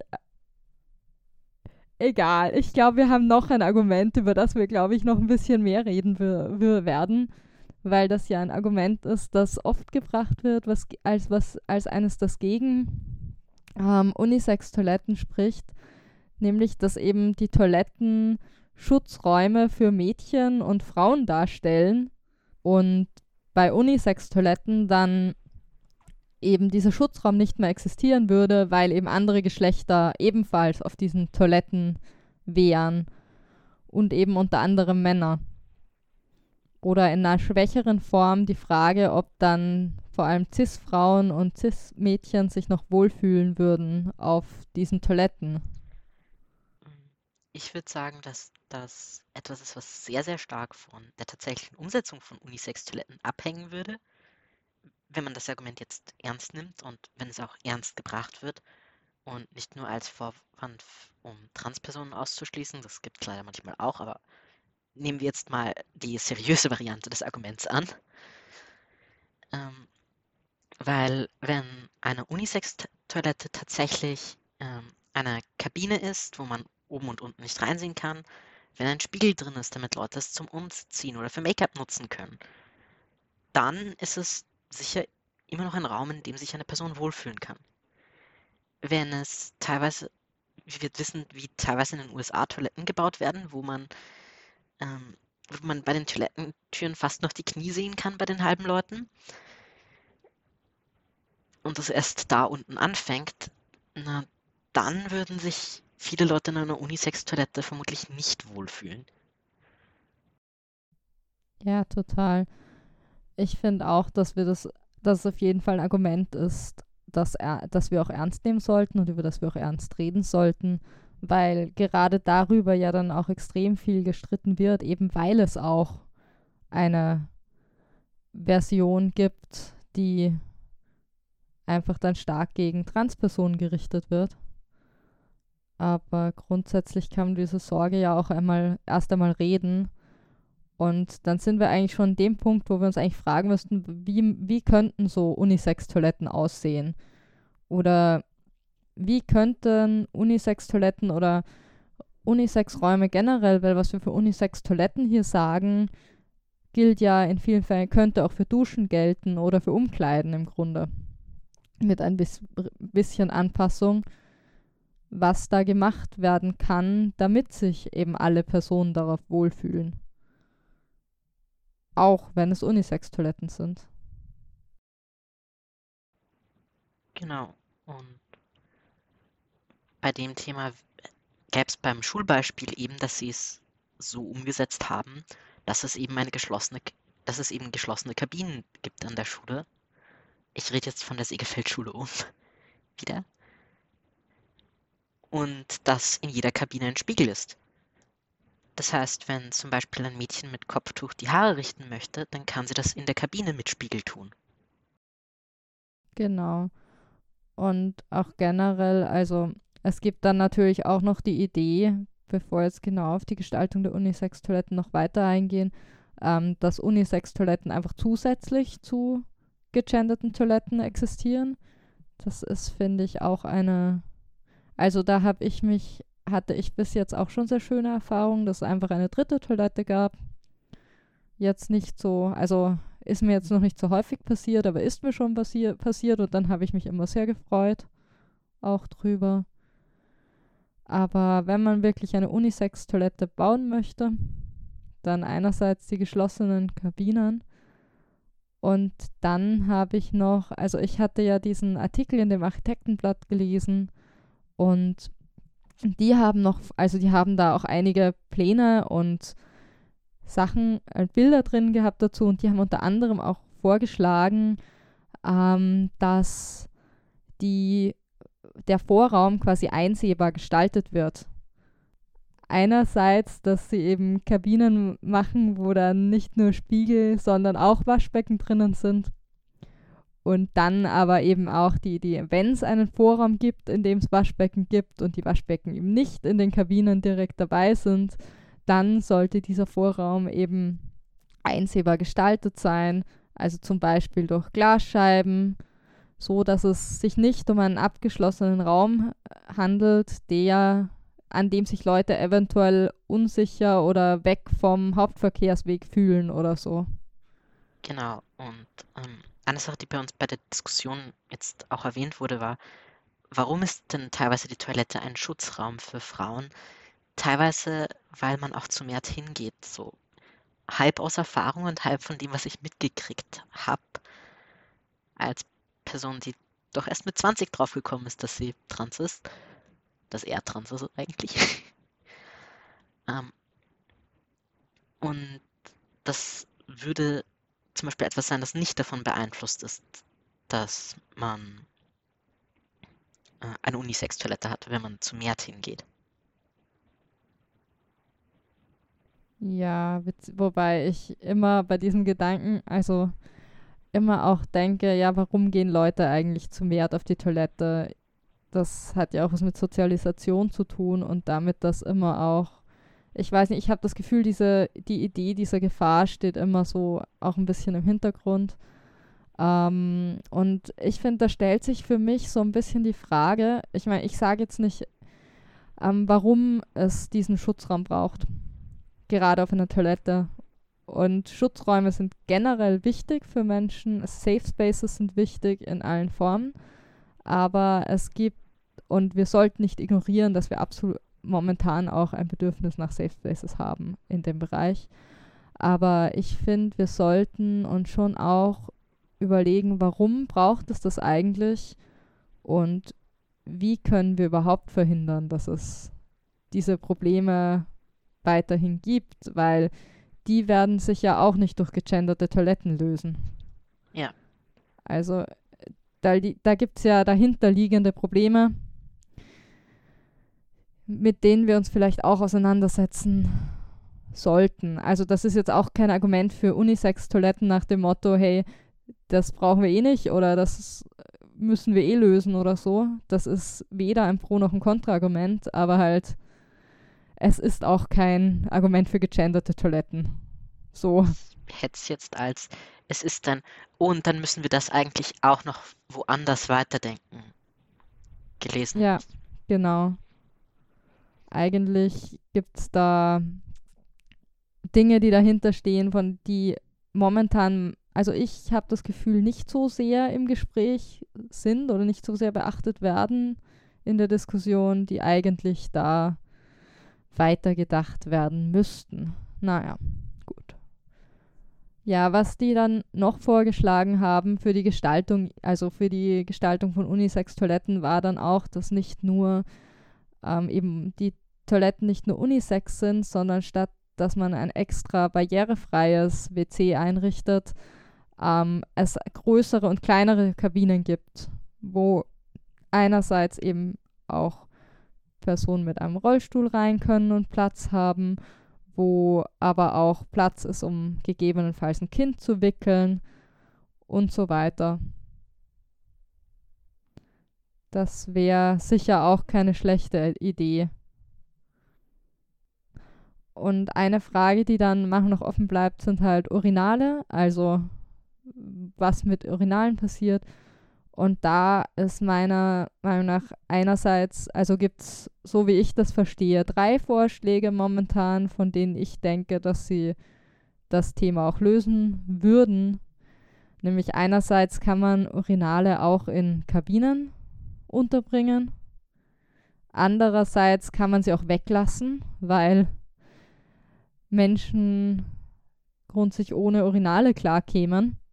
Und dann gibt es noch die Idee, dass man Urinale in einem eigenen größeren Raum unterbringt. Also ich habe beim Thema Urinale tatsächlich auch schon gehört. Also ich bin keine Person, die sie äh, nutzt, ähm, aber von Leuten, die es tun, habe ich auch schon ähm, gehört, dass da durchaus auch in Teilen der ja, sich gefragt wird, warum sind die so öffentlich? Warum stehst du, wenn du ein Urinal nutzt, neben zig anderen äh, und ähm, musst dir für Privatsphäre dann das Sitzklo nehmen? Und ähm, ja, wo es dann sicherlich auch äh, CIS-Leuten entgegenkäme, wenn die Urinale in Kabinen sind oder zumindest einigen. Ja, ich habe mich neulich auch mit einer Person unterhalten und die hat mir auch erzählt, dass es eigentlich ein Ding ist, also auch bei Leuten, die Urinale nutzen, dass die Menschen dann eigentlich gar nicht so gerne direkt nebeneinander stehen, sondern tatsächlich weiter voneinander entfernt. Das würde das unterstreichen im Grunde. Ich bin mir gerade nicht sicher, ob die Person mir gesagt hat, dass es da auch Studien gibt, aber es ist jedenfalls existent. Was mir zu dem Thema und der Umsetzung noch einfallen würde, das von Urinalen weggeht, wenn es in einem Gebäude nur Platz für ein Klo gibt, dann ist es vielleicht besser, wenn dieses eine Klo eine Unisex-Toilette ist. Weil wenn zum Beispiel in einer Halle, wo mehrere Leute arbeiten, es genau ein Klo gibt und es ist nur eine Herrentoilette, dann ist es ein bisschen blöd. Ich glaube, da hast du was erzählt, Delfin. Ja, ein Erlebnis bei einem Praktikum, das ich äh, noch zu Schulzeiten gemacht habe. Ähm, da war ich ähm, in so einer ziemlich großen Produktionshalle, beziehungsweise daran angeschlossen waren ein paar Büros. Und in diesen Büros war ich tatsächlich, weil äh, ich mir den äh, Ingenieursberuf angeschaut habe. Und ähm, ja, es war aber so, dass in dieser riesigen Halle es gab eine Toilette und es war eine Herrentoilette. Das heißt, für die Damentoilette musste ich erstmal äh, rausgehen, die komplette Länge der Halle entlang und ins Nebengebäude. Und ich glaube, da musste ich sogar noch irgendwie ins äh, erste Stock oder so laufen, um dann da die Damentoilette nutzen zu können. Das ähm, ja, war auch sehr toll. Also mir ist da aber auch tatsächlich, ich hätte auch die Herrentoilette genutzt, mir ist aber davon abgeraten worden von den Leuten. Ähm, ich glaube, es war, weil die gesagt hatten, die sei so dreckig und nicht abschließbar. Aber ich bin mir nicht mehr 100 pro sicher. Aber das natürlich, das sind äh, tolle Voraussetzungen. Ich glaube, da gab es auch einen Zeitungsartikel, dass auch jemand als Praktikantin einfach keine Toilette auf dem Gelände zur Verfügung hatte. Toll, ey. Ähm, ja, okay. Ich könnte mir auch vorstellen, dass es bei vielen Gebäuden ist, die ähm, schon Jahre alt sind, Jahrzehnte alt, wo ja historisch bedingt vorher eher oder nur äh, Männer gearbeitet haben und weil solche Sachen ja auch irgendwie Bestandsschutz haben, dann nie äh, umgebaut werden musste oder ich glaube, es ist so, du musst irgendwie ab so und so viel Frauen war es zwischendurch mal, brauchst du erst eine Damentoilette, aber bin ich nicht 100 pro sicher und dass dadurch vielleicht nur Herrentoiletten da sind. Ich glaube, es ist tatsächlich immer noch, zumindest in Österreich, eine Regelung, dass man erst bei einer gewissen Anzahl von Frauen eine Damentoilette am Gelände haben muss. Ich habe keine Ahnung, aber ich glaube, das Wichtige ist, dass wir, ähm, dass Unisex-Toiletten hoffentlich so gestaltet werden können, dass sich alle darin auch wohlfühlen und niemand irgendwie dadurch etwas verliert, denke ich. Tatsächlich finde die ähm, äh, Arten, wie das ausgestaltet werden können, wären auch für äh, bestehende binär aufgeteilte Toiletten super, weil wenn ich mir überlege, auf einem Frauenklo, du kannst unten drunter gucken, du kannst oben drüber äh, schauen, da fände ich es auch ganz nice, wenn die einfach geschlossen wären, die Kabinen. Also würde ich sagen, ist nicht nur was für Unisex-Toiletten. Kommen wir zur nächsten Frage in der Umfrage. Bei welchen Gegenständen wünschst du dir weniger bzw. mehr Geschlechtszuschreibung oder Aufteilung? Und weshalb? Ja, ich würde gleich wieder mit einer Antwort einsteigen, wenn ich darf. Ja, sehr cool, danke. Ähm, und zwar hat uns eine Person geschrieben, bei Schuhen, bei Klamotten, vor allem bei Kinderklamotten, die können meist noch gar nicht mitbestimmen, was ihnen angezogen wird. Bei Getränken, ich trinke lieber männlich gelesene Getränke. Roffel. Da, jeigt, da zeigt sich die ganze Absurdität der Zuschreibung. Es ist schon vorgekommen, dass ich als unter Anführungszeichen Frau nur Likör bekam, keinen Schnaps wie die unter Anführungszeichen Männer. Da hat auch kein Protest geholfen. Person beschreibt ihr eigenes Geschlecht dann als keine Ahnung. Ja, genau. Also die Person ordnet sich jedenfalls auch nicht ein da. Ich finde das mit den männlich gelesenen Getränken spannend. Also sicher einerseits da scheinbar auf diesem Event diese Unterteilung und andererseits bezieht sich das ja auch auf die ganzen Light-Getränke oder bei Cola, Coca-Cola Cola Zero und Coca-Cola Light und so, die ja ganz unterschiedlich gemarketet werden. Also das eine eher an Frauen und das andere an Männer. Was ja auch absurd ist, eigentlich, im Grunde. Oder auch, dass dir als Frau eher du eher gefragt wirst, was für ein Wein oder was für eine Schorle du haben möchtest oder dir zuerst die Karte äh, auf den Seiten aufgeschlagen wird und Männern dann eben Bier, Schnaps. Antwort. Ich bin Anti-Alkoholiker. Ja, Sehr genau. so, irgendwie so. Haben Sie ein alkoholfreies Bier? Meistens nicht, nein. Und bei Schuhen muss ich sagen, das kenne ich auch. Und es ist auch interessant, ähm, die Größen reichen meistens nicht mal für alle CIS-Personen. Ich meine, ich habe es gut, ich kann Schuhe dann in der Kinderabteilung suchen und die existieren auch und sind meistens einfach ziemlich toll. Werden halt nicht an mich vermarktet, aber das kann mir ziemlich wurscht sein. Ähm, meine Cousine ist cis, hat aber leider Schuhgröße 44. Die hat ein bisschen Probleme, Schuhe zu finden. Ja, wobei ich sagen muss, dass auch Männer Schuhe unter Anführungszeichen in Größen wo enden. Also die Größenskala endet einfach.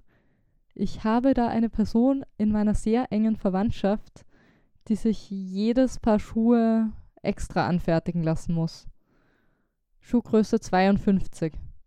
You don't get that. Anywhere. No matter the gender. Also was anywhere ist auch übertrieben, aber halt nicht im normalen Handel. Sagen wir mal so. Ich glaube, jemand aus meiner Verwandtschaft hat da ein ähnliches Problem.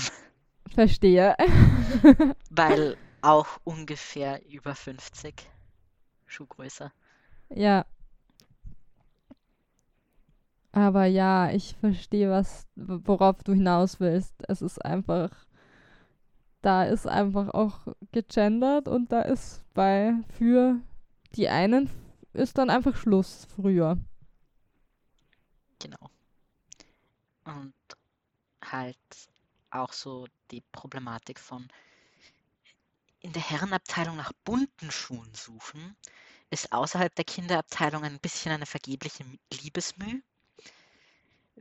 Da habe ich ein bisschen eine nette Kombination, weil ich kriege dann halt die bunten und breit geschnittenen Schuhe in meiner Größe. Und in den meisten Frauenabteilungen nach tragbaren Schuhen suchen, ist auch interessant. Ich weiß nicht, wie es euch da geht, aber die halben sind nicht anziehbar. Ja, ich hatte auch immer das Problem, ich hatte relativ breite Füße immer gehabt und dann habe ich die äh, Damenschuhe meistens als viel zu eng empfunden und äh, bin dann allein schon aus des, dem Grund äh, in die Herrenabteilung gewechselt, aber es war immer super unangenehm. Und ja, dann kam irgendwann noch das Thema mit den Farben dazu, weil in der Herrenabteilung viel nettere dunkle Farben sind, viel schwarz. Und in der Frauenabteilung die ganzen hellen Farben. Das war nicht so cool. Und dann gab es teilweise je nach Schuhgeschäft bei den Damenabteilungen äh, fast nur äh, Schuhe mit Absatz. Und die, die ohne Absatz waren, das waren irgendwelche so Stäppchen oder es gab sie in weiß und rosa und irgendwelchen Farben, die mir nicht gefielen. Ich krieg in der jungen Abteilung dann die Schuhe, die breit geschnitten sind, in meiner Größe sind und in Neonfarben. Perfekt. Das, genau, ich finde das ganz nett. Aber es ist auch ein bisschen seltsam, dass ich dann halt immer in der Abteilung bin, die ab 14 gemarket, die so um 14 eigentlich vermarktet wird. Die nächste Antwort würde auch nochmal auf Kleidung eingehen. Will die nochmal wer von euch vorlesen? Ähm, da wird geschrieben, Klamotten sollten weniger gegendert werden. Eine einheitliche Konfektionsgröße für alle Menschen fände ich manchmal enorm hilfreich, vor allem als Person, die in beiden Abteilungen shoppt. Eine Einteilung in taillierte und nicht taillierte Oberteile wäre weitaus sinnvoller. Ähm, Lebensmittel braucht es definitiv nicht in gegenderten Varianten. Einmalrasierer in Blau und Rosa, die sonst gleich sind? Nein, danke.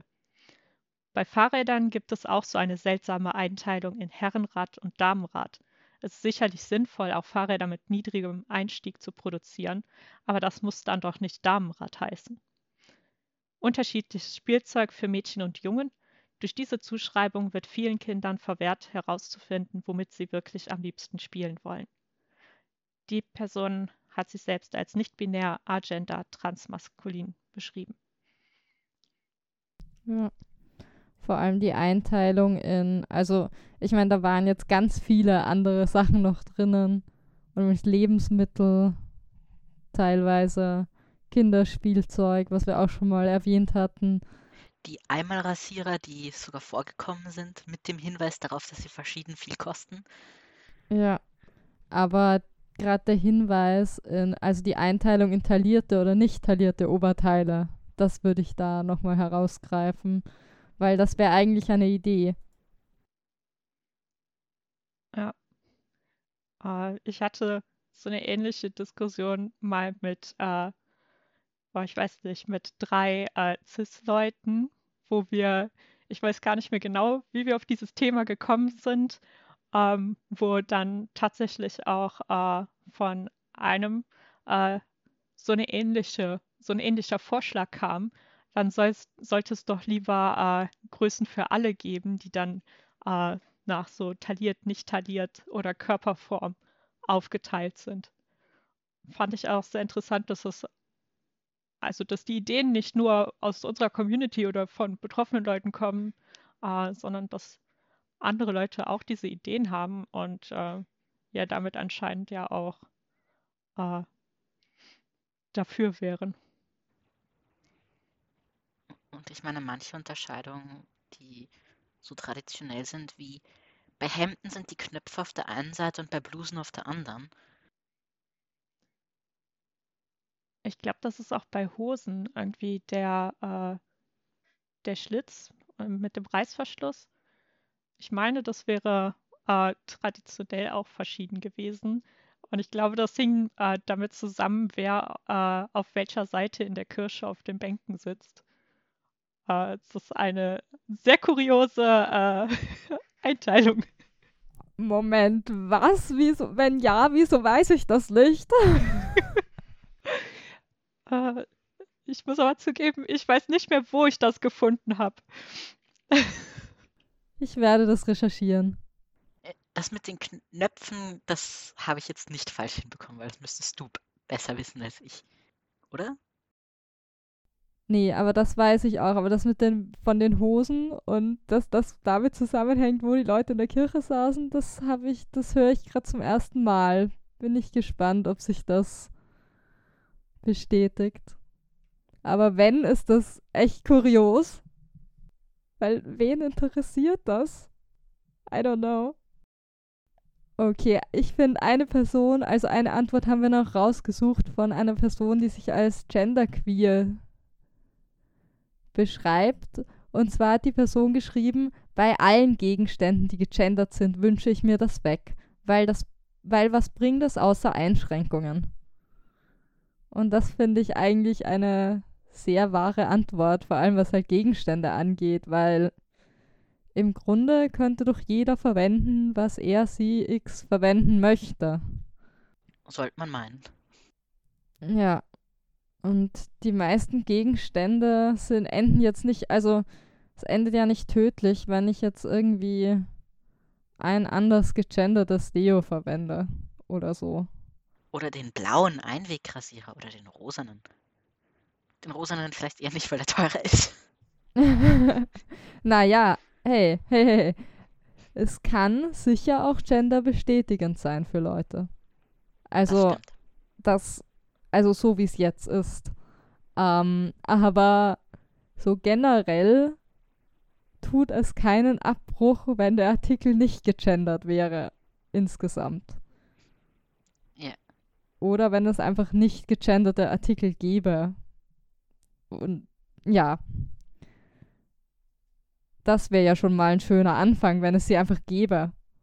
Ich meine, so wie ich Kapitalismus kenne, wenn sie die einführen, extra Gegenstände, die auch noch in grün sind, dann machen sie da einen Preisaufschlag. weil sie wissen, dass Leute wie wir dafür zahlen würden.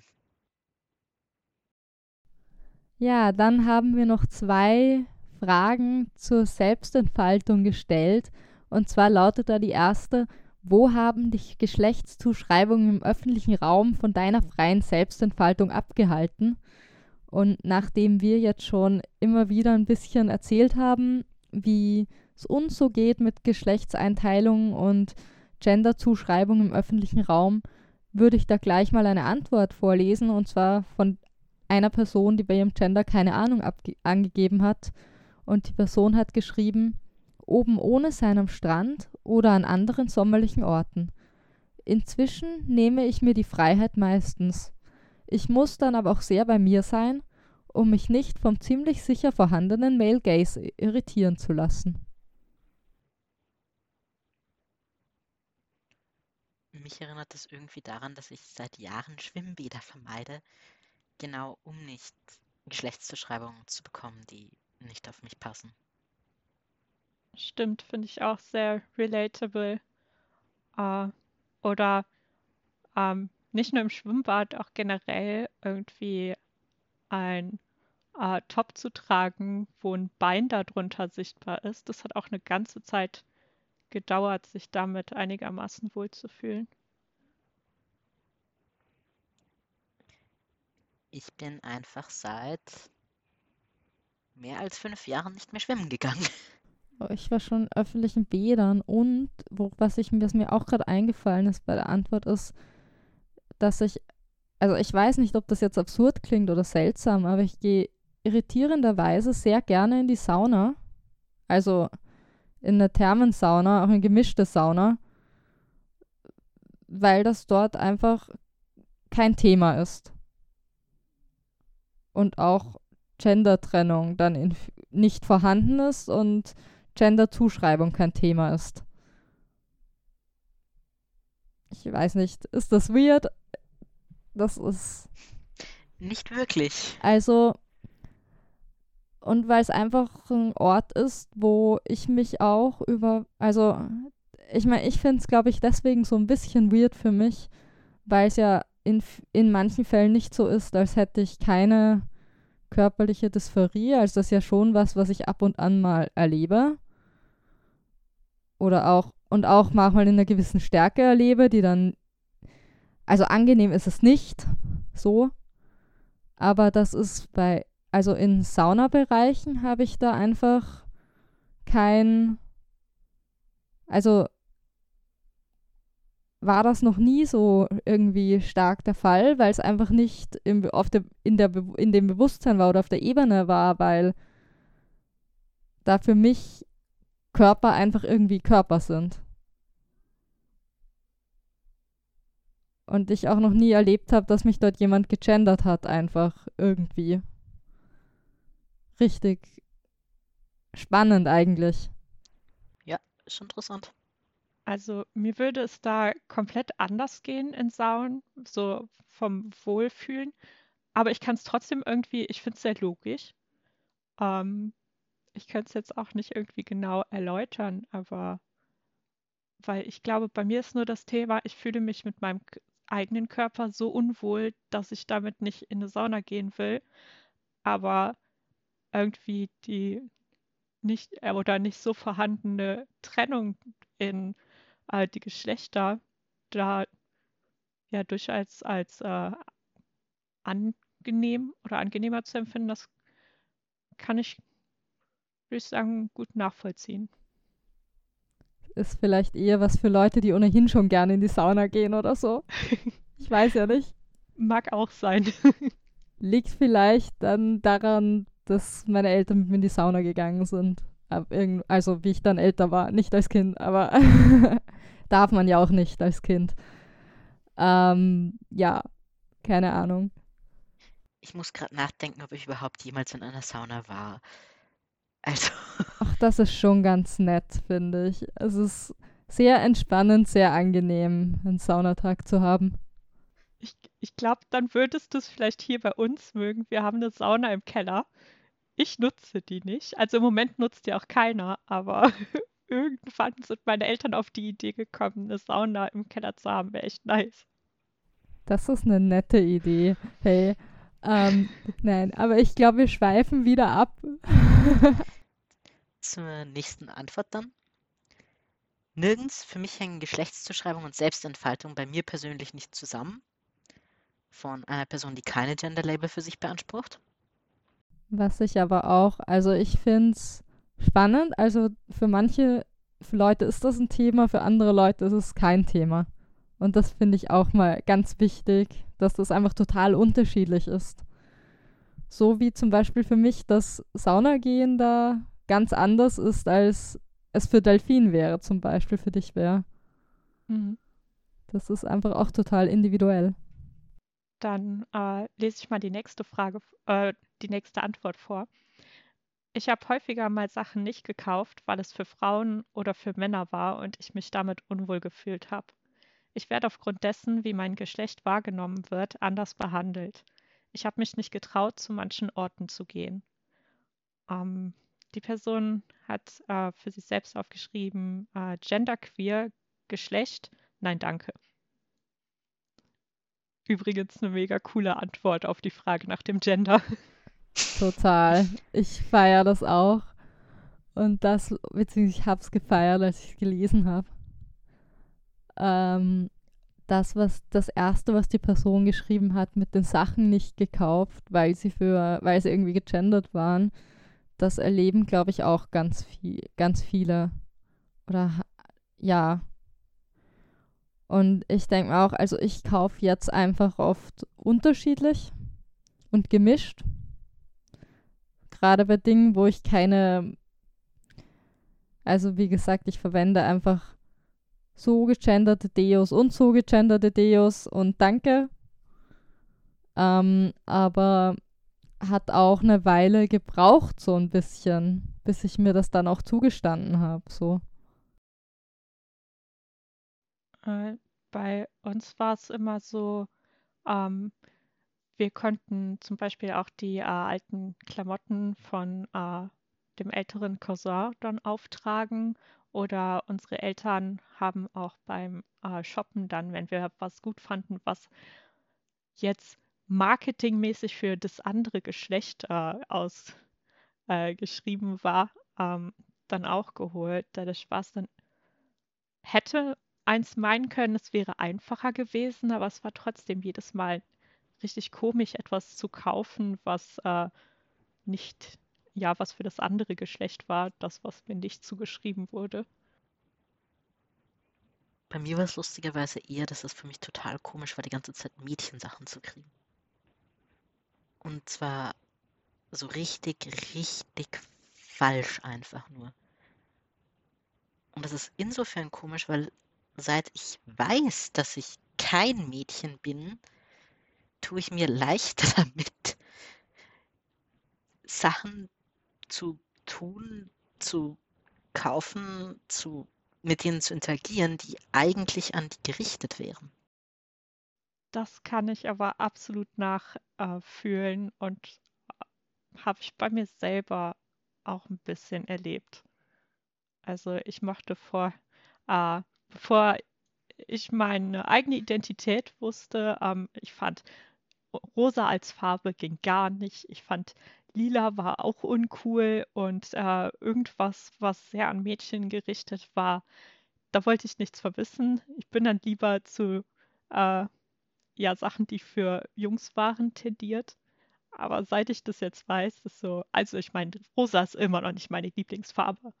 Aber es ist irgendwie viel einfacher und auch irgendwie Tops, die ganz klar für Mädchen sind, äh, zu kaufen und zu tragen, ist irgendwie einfacher geworden.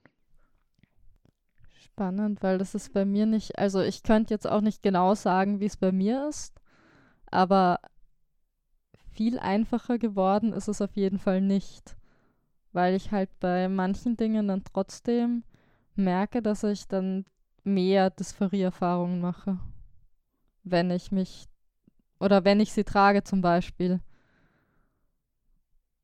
Aber ich meine, ich finde es trotzdem spannend, also ich finde es spannend, dass es auch anders sein kann oder auch ist. Bei mir kommt es extrem stark auf den Kontext an, in dem ich etwas trage oder in dem ich etwas mache.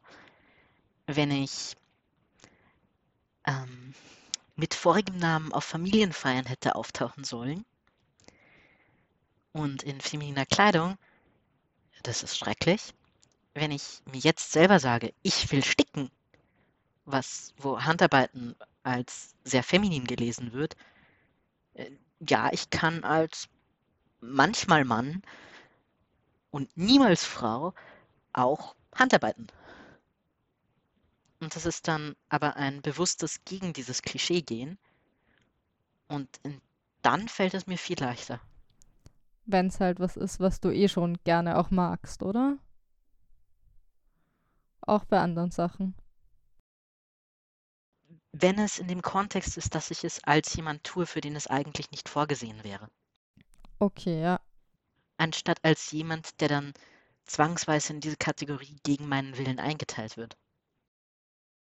Ja, das macht Sinn, denke ich. Für mich. Ich würde sagen, also bei mir hängt das auch viel vom Tag ab. Ähm, also ich habe auch große Probleme mit Dysphorie und die ist auch immer da. Bei manchen Tagen ist es so, dann ist ein Top zu tragen mit einem Binder völlig in Ordnung und an anderen Tagen geht es absolut nicht. Aber an den Tagen, an denen es geht, ist es einfacher geworden als es vorher war. Verstehe. Was aber teilweise auch am Binder liegt. ja, das stimmt. Binder machen echt viel. Oder ja. für mich auch. Also es kann, das kann schon wirklich auch einen Unterschied machen.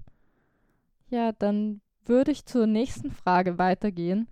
Wir haben dann nämlich auch noch die, un, die umgekehrte Frage gestellt und gefragt, wo haben dich Geschlechtszuschreibungen im öffentlichen Raum in deiner freien Selbstentfaltung unterstützt? Und da möchte ich gleich vorherschicken, dass es viele nicht erlebt haben bislang. Aber ein paar Antworten haben wir dann doch noch bekommen. Ah, eine Antwort darauf war, wenn mich Leute richtig ansprechen. Vor allem, wenn meine Schwester das macht. Äh, es kommt von einer transweiblichen Person. Äh, dazu geschrieben noch männlicher Körper mit weiblichem Gedächtnis. Das auch, finde ich, eigentlich auch eine nette Antwort auf die Frage nach dem Gender. Mhm. Aber okay. Ja, das ist so ein bisschen, ich finde, das ist so ein bisschen das, was ich gemeint habe, auch mit, es kann auch bestätigend sein. Absolut. Also ich glaube, gerade für binär, binäre Transpersonen kann das auch dann auch wirklich bestätigend sein, Wobei das ist richtig angesprochen werden auf die richtige, also ich sag mal, in den richtigen gegenderten Raum gehen können und so Sachen. Das kann dann auch wirklich als positiv empfunden werden und auch als euphorisch, denke ich. Absolut. Handtoiletten. Ja. Dahin gehen können, einfach ist nett. Ja, total. Oder wenn du deinem Arzt äh, sagst, wie du angesprochen werden willst und der das dann auch tatsächlich tut. In vielen Fällen tun, sie, tun Ärztinnen das nicht, aber ich habe einen, wo ich regelmäßig hin muss und wo ich auch korrekt aufgerufen werde. Es klingt immer sehr holprig, sie müssen sich immer noch dran gewöhnen, aber es funktioniert auch mal. Aber es ist toll, oder? Ja, es ist mega. Es ist auch komisch, weil ich die einzige Person bin, die mit Vorname, Nachname aufgerufen wird. Alle anderen nicht. Aber es ist trotzdem so ein Boss. Es ist echt mega toll, dass sie das machen und dass es auch endlich mal irgendwo klappt. Total. Eine Antwort, die so auch noch kam, war, es gibt mehr Normen, die ich brechen kann. So semi als Witz gemeint. Lieber wäre es mir, ich könnte frei von Normen leben. Auch von wieder von der Person, gleichen Person, die wir vorhin schon erwähnt haben, weil das ist auch eine, die Person, eine Person, die angegeben hat, genderqueer, querstrich, Geschlecht, nein, danke. Und mir würde noch einfallen, das erste Mal, wo ich Krawatten kaufen war. Oh ja, verstehe. Ja, ja. Ist auch so ein affirming Moment. Ja. Und dann YouTube-Videos zu, wie man sich selber eine Krawatte bindet. oh ja. Wobei die YouTube-Videos sind ja jetzt nicht mehr, schaut man sich ja jetzt nicht mehr im öffentlichen Raum an. Das stimmt. Aber mit der Krawatte war ich dann im öffentlichen Raum extrem modisch korrekt mit kariertem, ähm, kariertem Hemd und karierter Krawatte. Toll, hey. Echt toll. So dass es maximal irritierend war für Leute, glaube ich. Sehr gut. I mean, es ist ja wirklich, wenn es nicht so traurig wäre, wäre es manchmal lustig, wenn Cis-Leute, die von den ganzen Sachen keine Ahnung haben, dann wirklich so richtig verwirrt sind. Ich hatte das so einmal ähm, bei meiner Psychiaterin. Ich stand äh, an Tresen und äh, dann, die rufen mich immer mit Frau auf. Bei ihnen klappt es leider nicht so gut wie bei dem anderen Arzt. Und ähm, dann stand ich da und es war noch eine Person im Vorraum und meinte dann, nee, der Herr war zuerst da. Mit so einer Handbewegung auf mich gezeigt. Und du sahst dort die Dame hinterm oder die Person hinterm äh, Tresen da stehen und du sahst wirklich in La äh, Leuchtschrift vor der Stirn ganz viele Fragezeichen durchlaufen. Und es hat gedauert, bis ich dann auch tatsächlich angesprochen wurde und äh, das verarbeitet war. Ich fand das in dem Moment gar nicht so cool, weil, naja, sie sonst immer Frau sagt und es belastend ist, aber als ich das nachher anderen Leuten erzählt habe, fanden sie es dann wieder ganz lustig und so mit ein bisschen Abstand. Ja, Verwirrung dann ist wenigstens etwas. Ich sage mir immer, Verwirrung ist der Ort, wo ich eine Existenz habe dann. Tatsächlich. Ja. Weil das in einem, solange ich binär gegendert werde, eigentlich natürlich bin ich da, aber es trifft mich halt nicht. Mhm. Und diese, der Moment, in dem diese Verwirrung da ist, das macht so einen Spalt auf. So ein bisschen. Ja.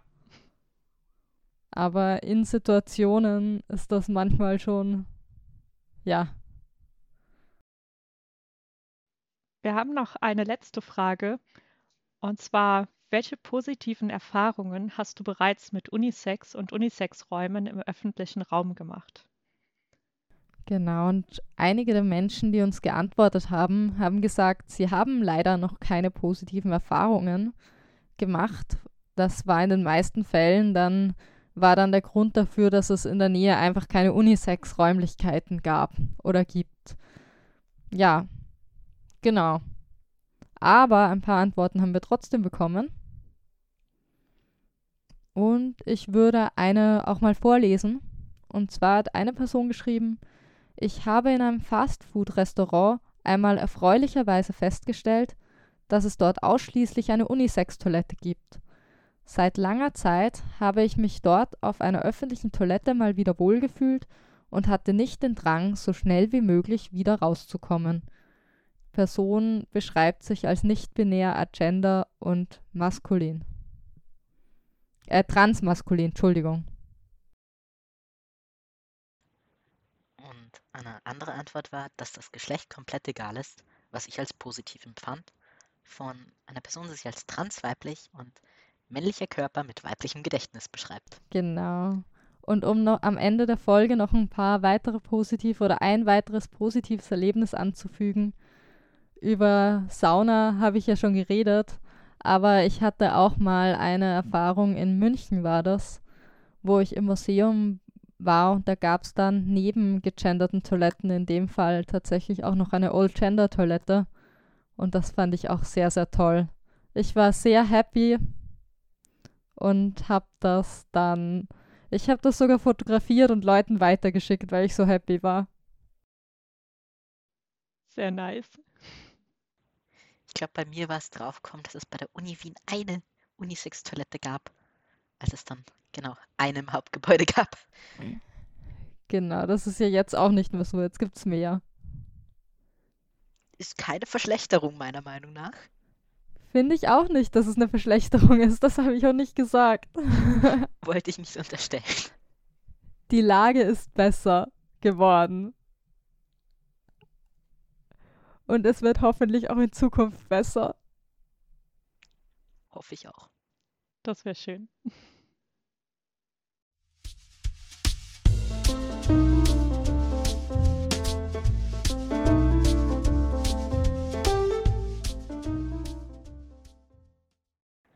Und jetzt zum Lexikon. Das Wort, das ich euch heute mitgebracht habe, ist Genderqueer. Genderqueer beschreibt die Geschlechtsidentität von Personen, die konventionelle Unterscheidungen von Geschlecht bzw. Geschlecht als Kategorie hinterfragen und oder sich weder als ganz weiblich noch als ganz männlich identifizieren.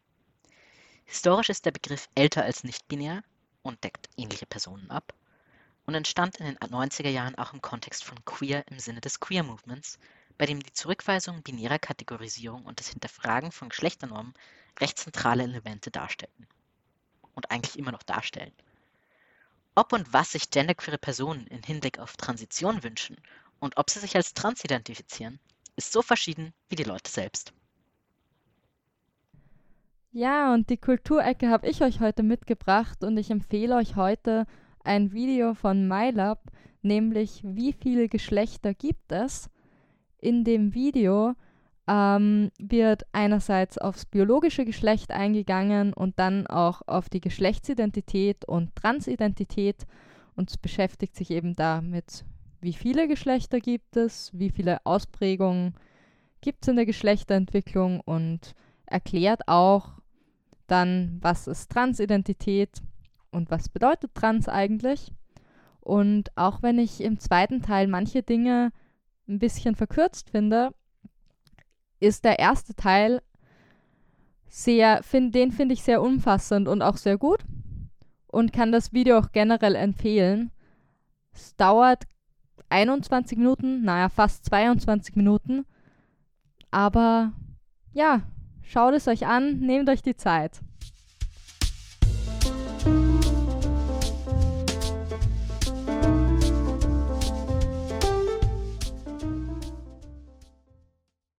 Jetzt kommen wir zur Frage, was nehmen wir aus der Folge mit? Finn, was nimmst du aus der Folge mit? Ja, also ich glaube, was ich mir aus der Folge mitnehme, ist vor allem, dass es einfach ähm, mir auch irgendwo gut getan hat, mich mal darüber auch auszutauschen über das Thema. Einfach weil Unisex im öffentlichen Raum auch so ein Thema ist, das oft auch recht kontrovers diskutiert wird, aber auch eines, wo es mir, finde ich, gut tut, auch eigene Erfahrungen auch mit Geschlechtszuschreibung auch auszutauschen und warum es irgendwie wichtig ist, dass wir Lösungen finden, die auch funktionieren können und die auch funktionieren. Delphine, was sagst du, was nimmst du dir mit aus der Folge? Ich nehme auf jeden Fall mit, dass MusikerInnen die Leute auf Konzerten nach Sockenfarbe statt Mann und Frau aufteilen sollten. Und aber ansonsten ähm, auf jeden Fall, dass es unglaublich viele Sichtweisen und Erfahrungen auch auf dieses Thema wieder gibt und dass es sehr bereichernd ist, ähm, die Antworten auf die Umfragen zu lesen und darüber hier zu diskutieren und mit euch zu diskutieren. Und Sal, wie es bei dir? Ich glaube, ich nehme mit, dass es auch gar nicht so schlecht funktioniert, wenn ich bei Folgen mitmache, wo ich irgendwie kurzfristig einspringe, weil gerade Leute krank werden. Ja, dafür übrigens sehr, sehr, sehr, sehr, sehr vielen Dank. Gerne. Und ja, es war voll spannend, das zu diskutieren und wie Delphine gesagt hat, andere Sichtweisen zu hören. Ich wollte sehen sagen, aber das passt beim Podcast so schlecht. Tja. ja, nein, dann möchte ich die Stelle gerne noch nutzen, um mich bei Delphine zu bedanken, dass du heute in der Podcast-Folge zu Gast warst. Das hat mich auch sehr gefreut und ich glaube, ich spreche für uns alle hier und auch für Sal. Vielen Dank, dass du dabei warst und ja, sehr bereichernde Perspektive und danke für alles, was du geteilt hast. Sehr gerne.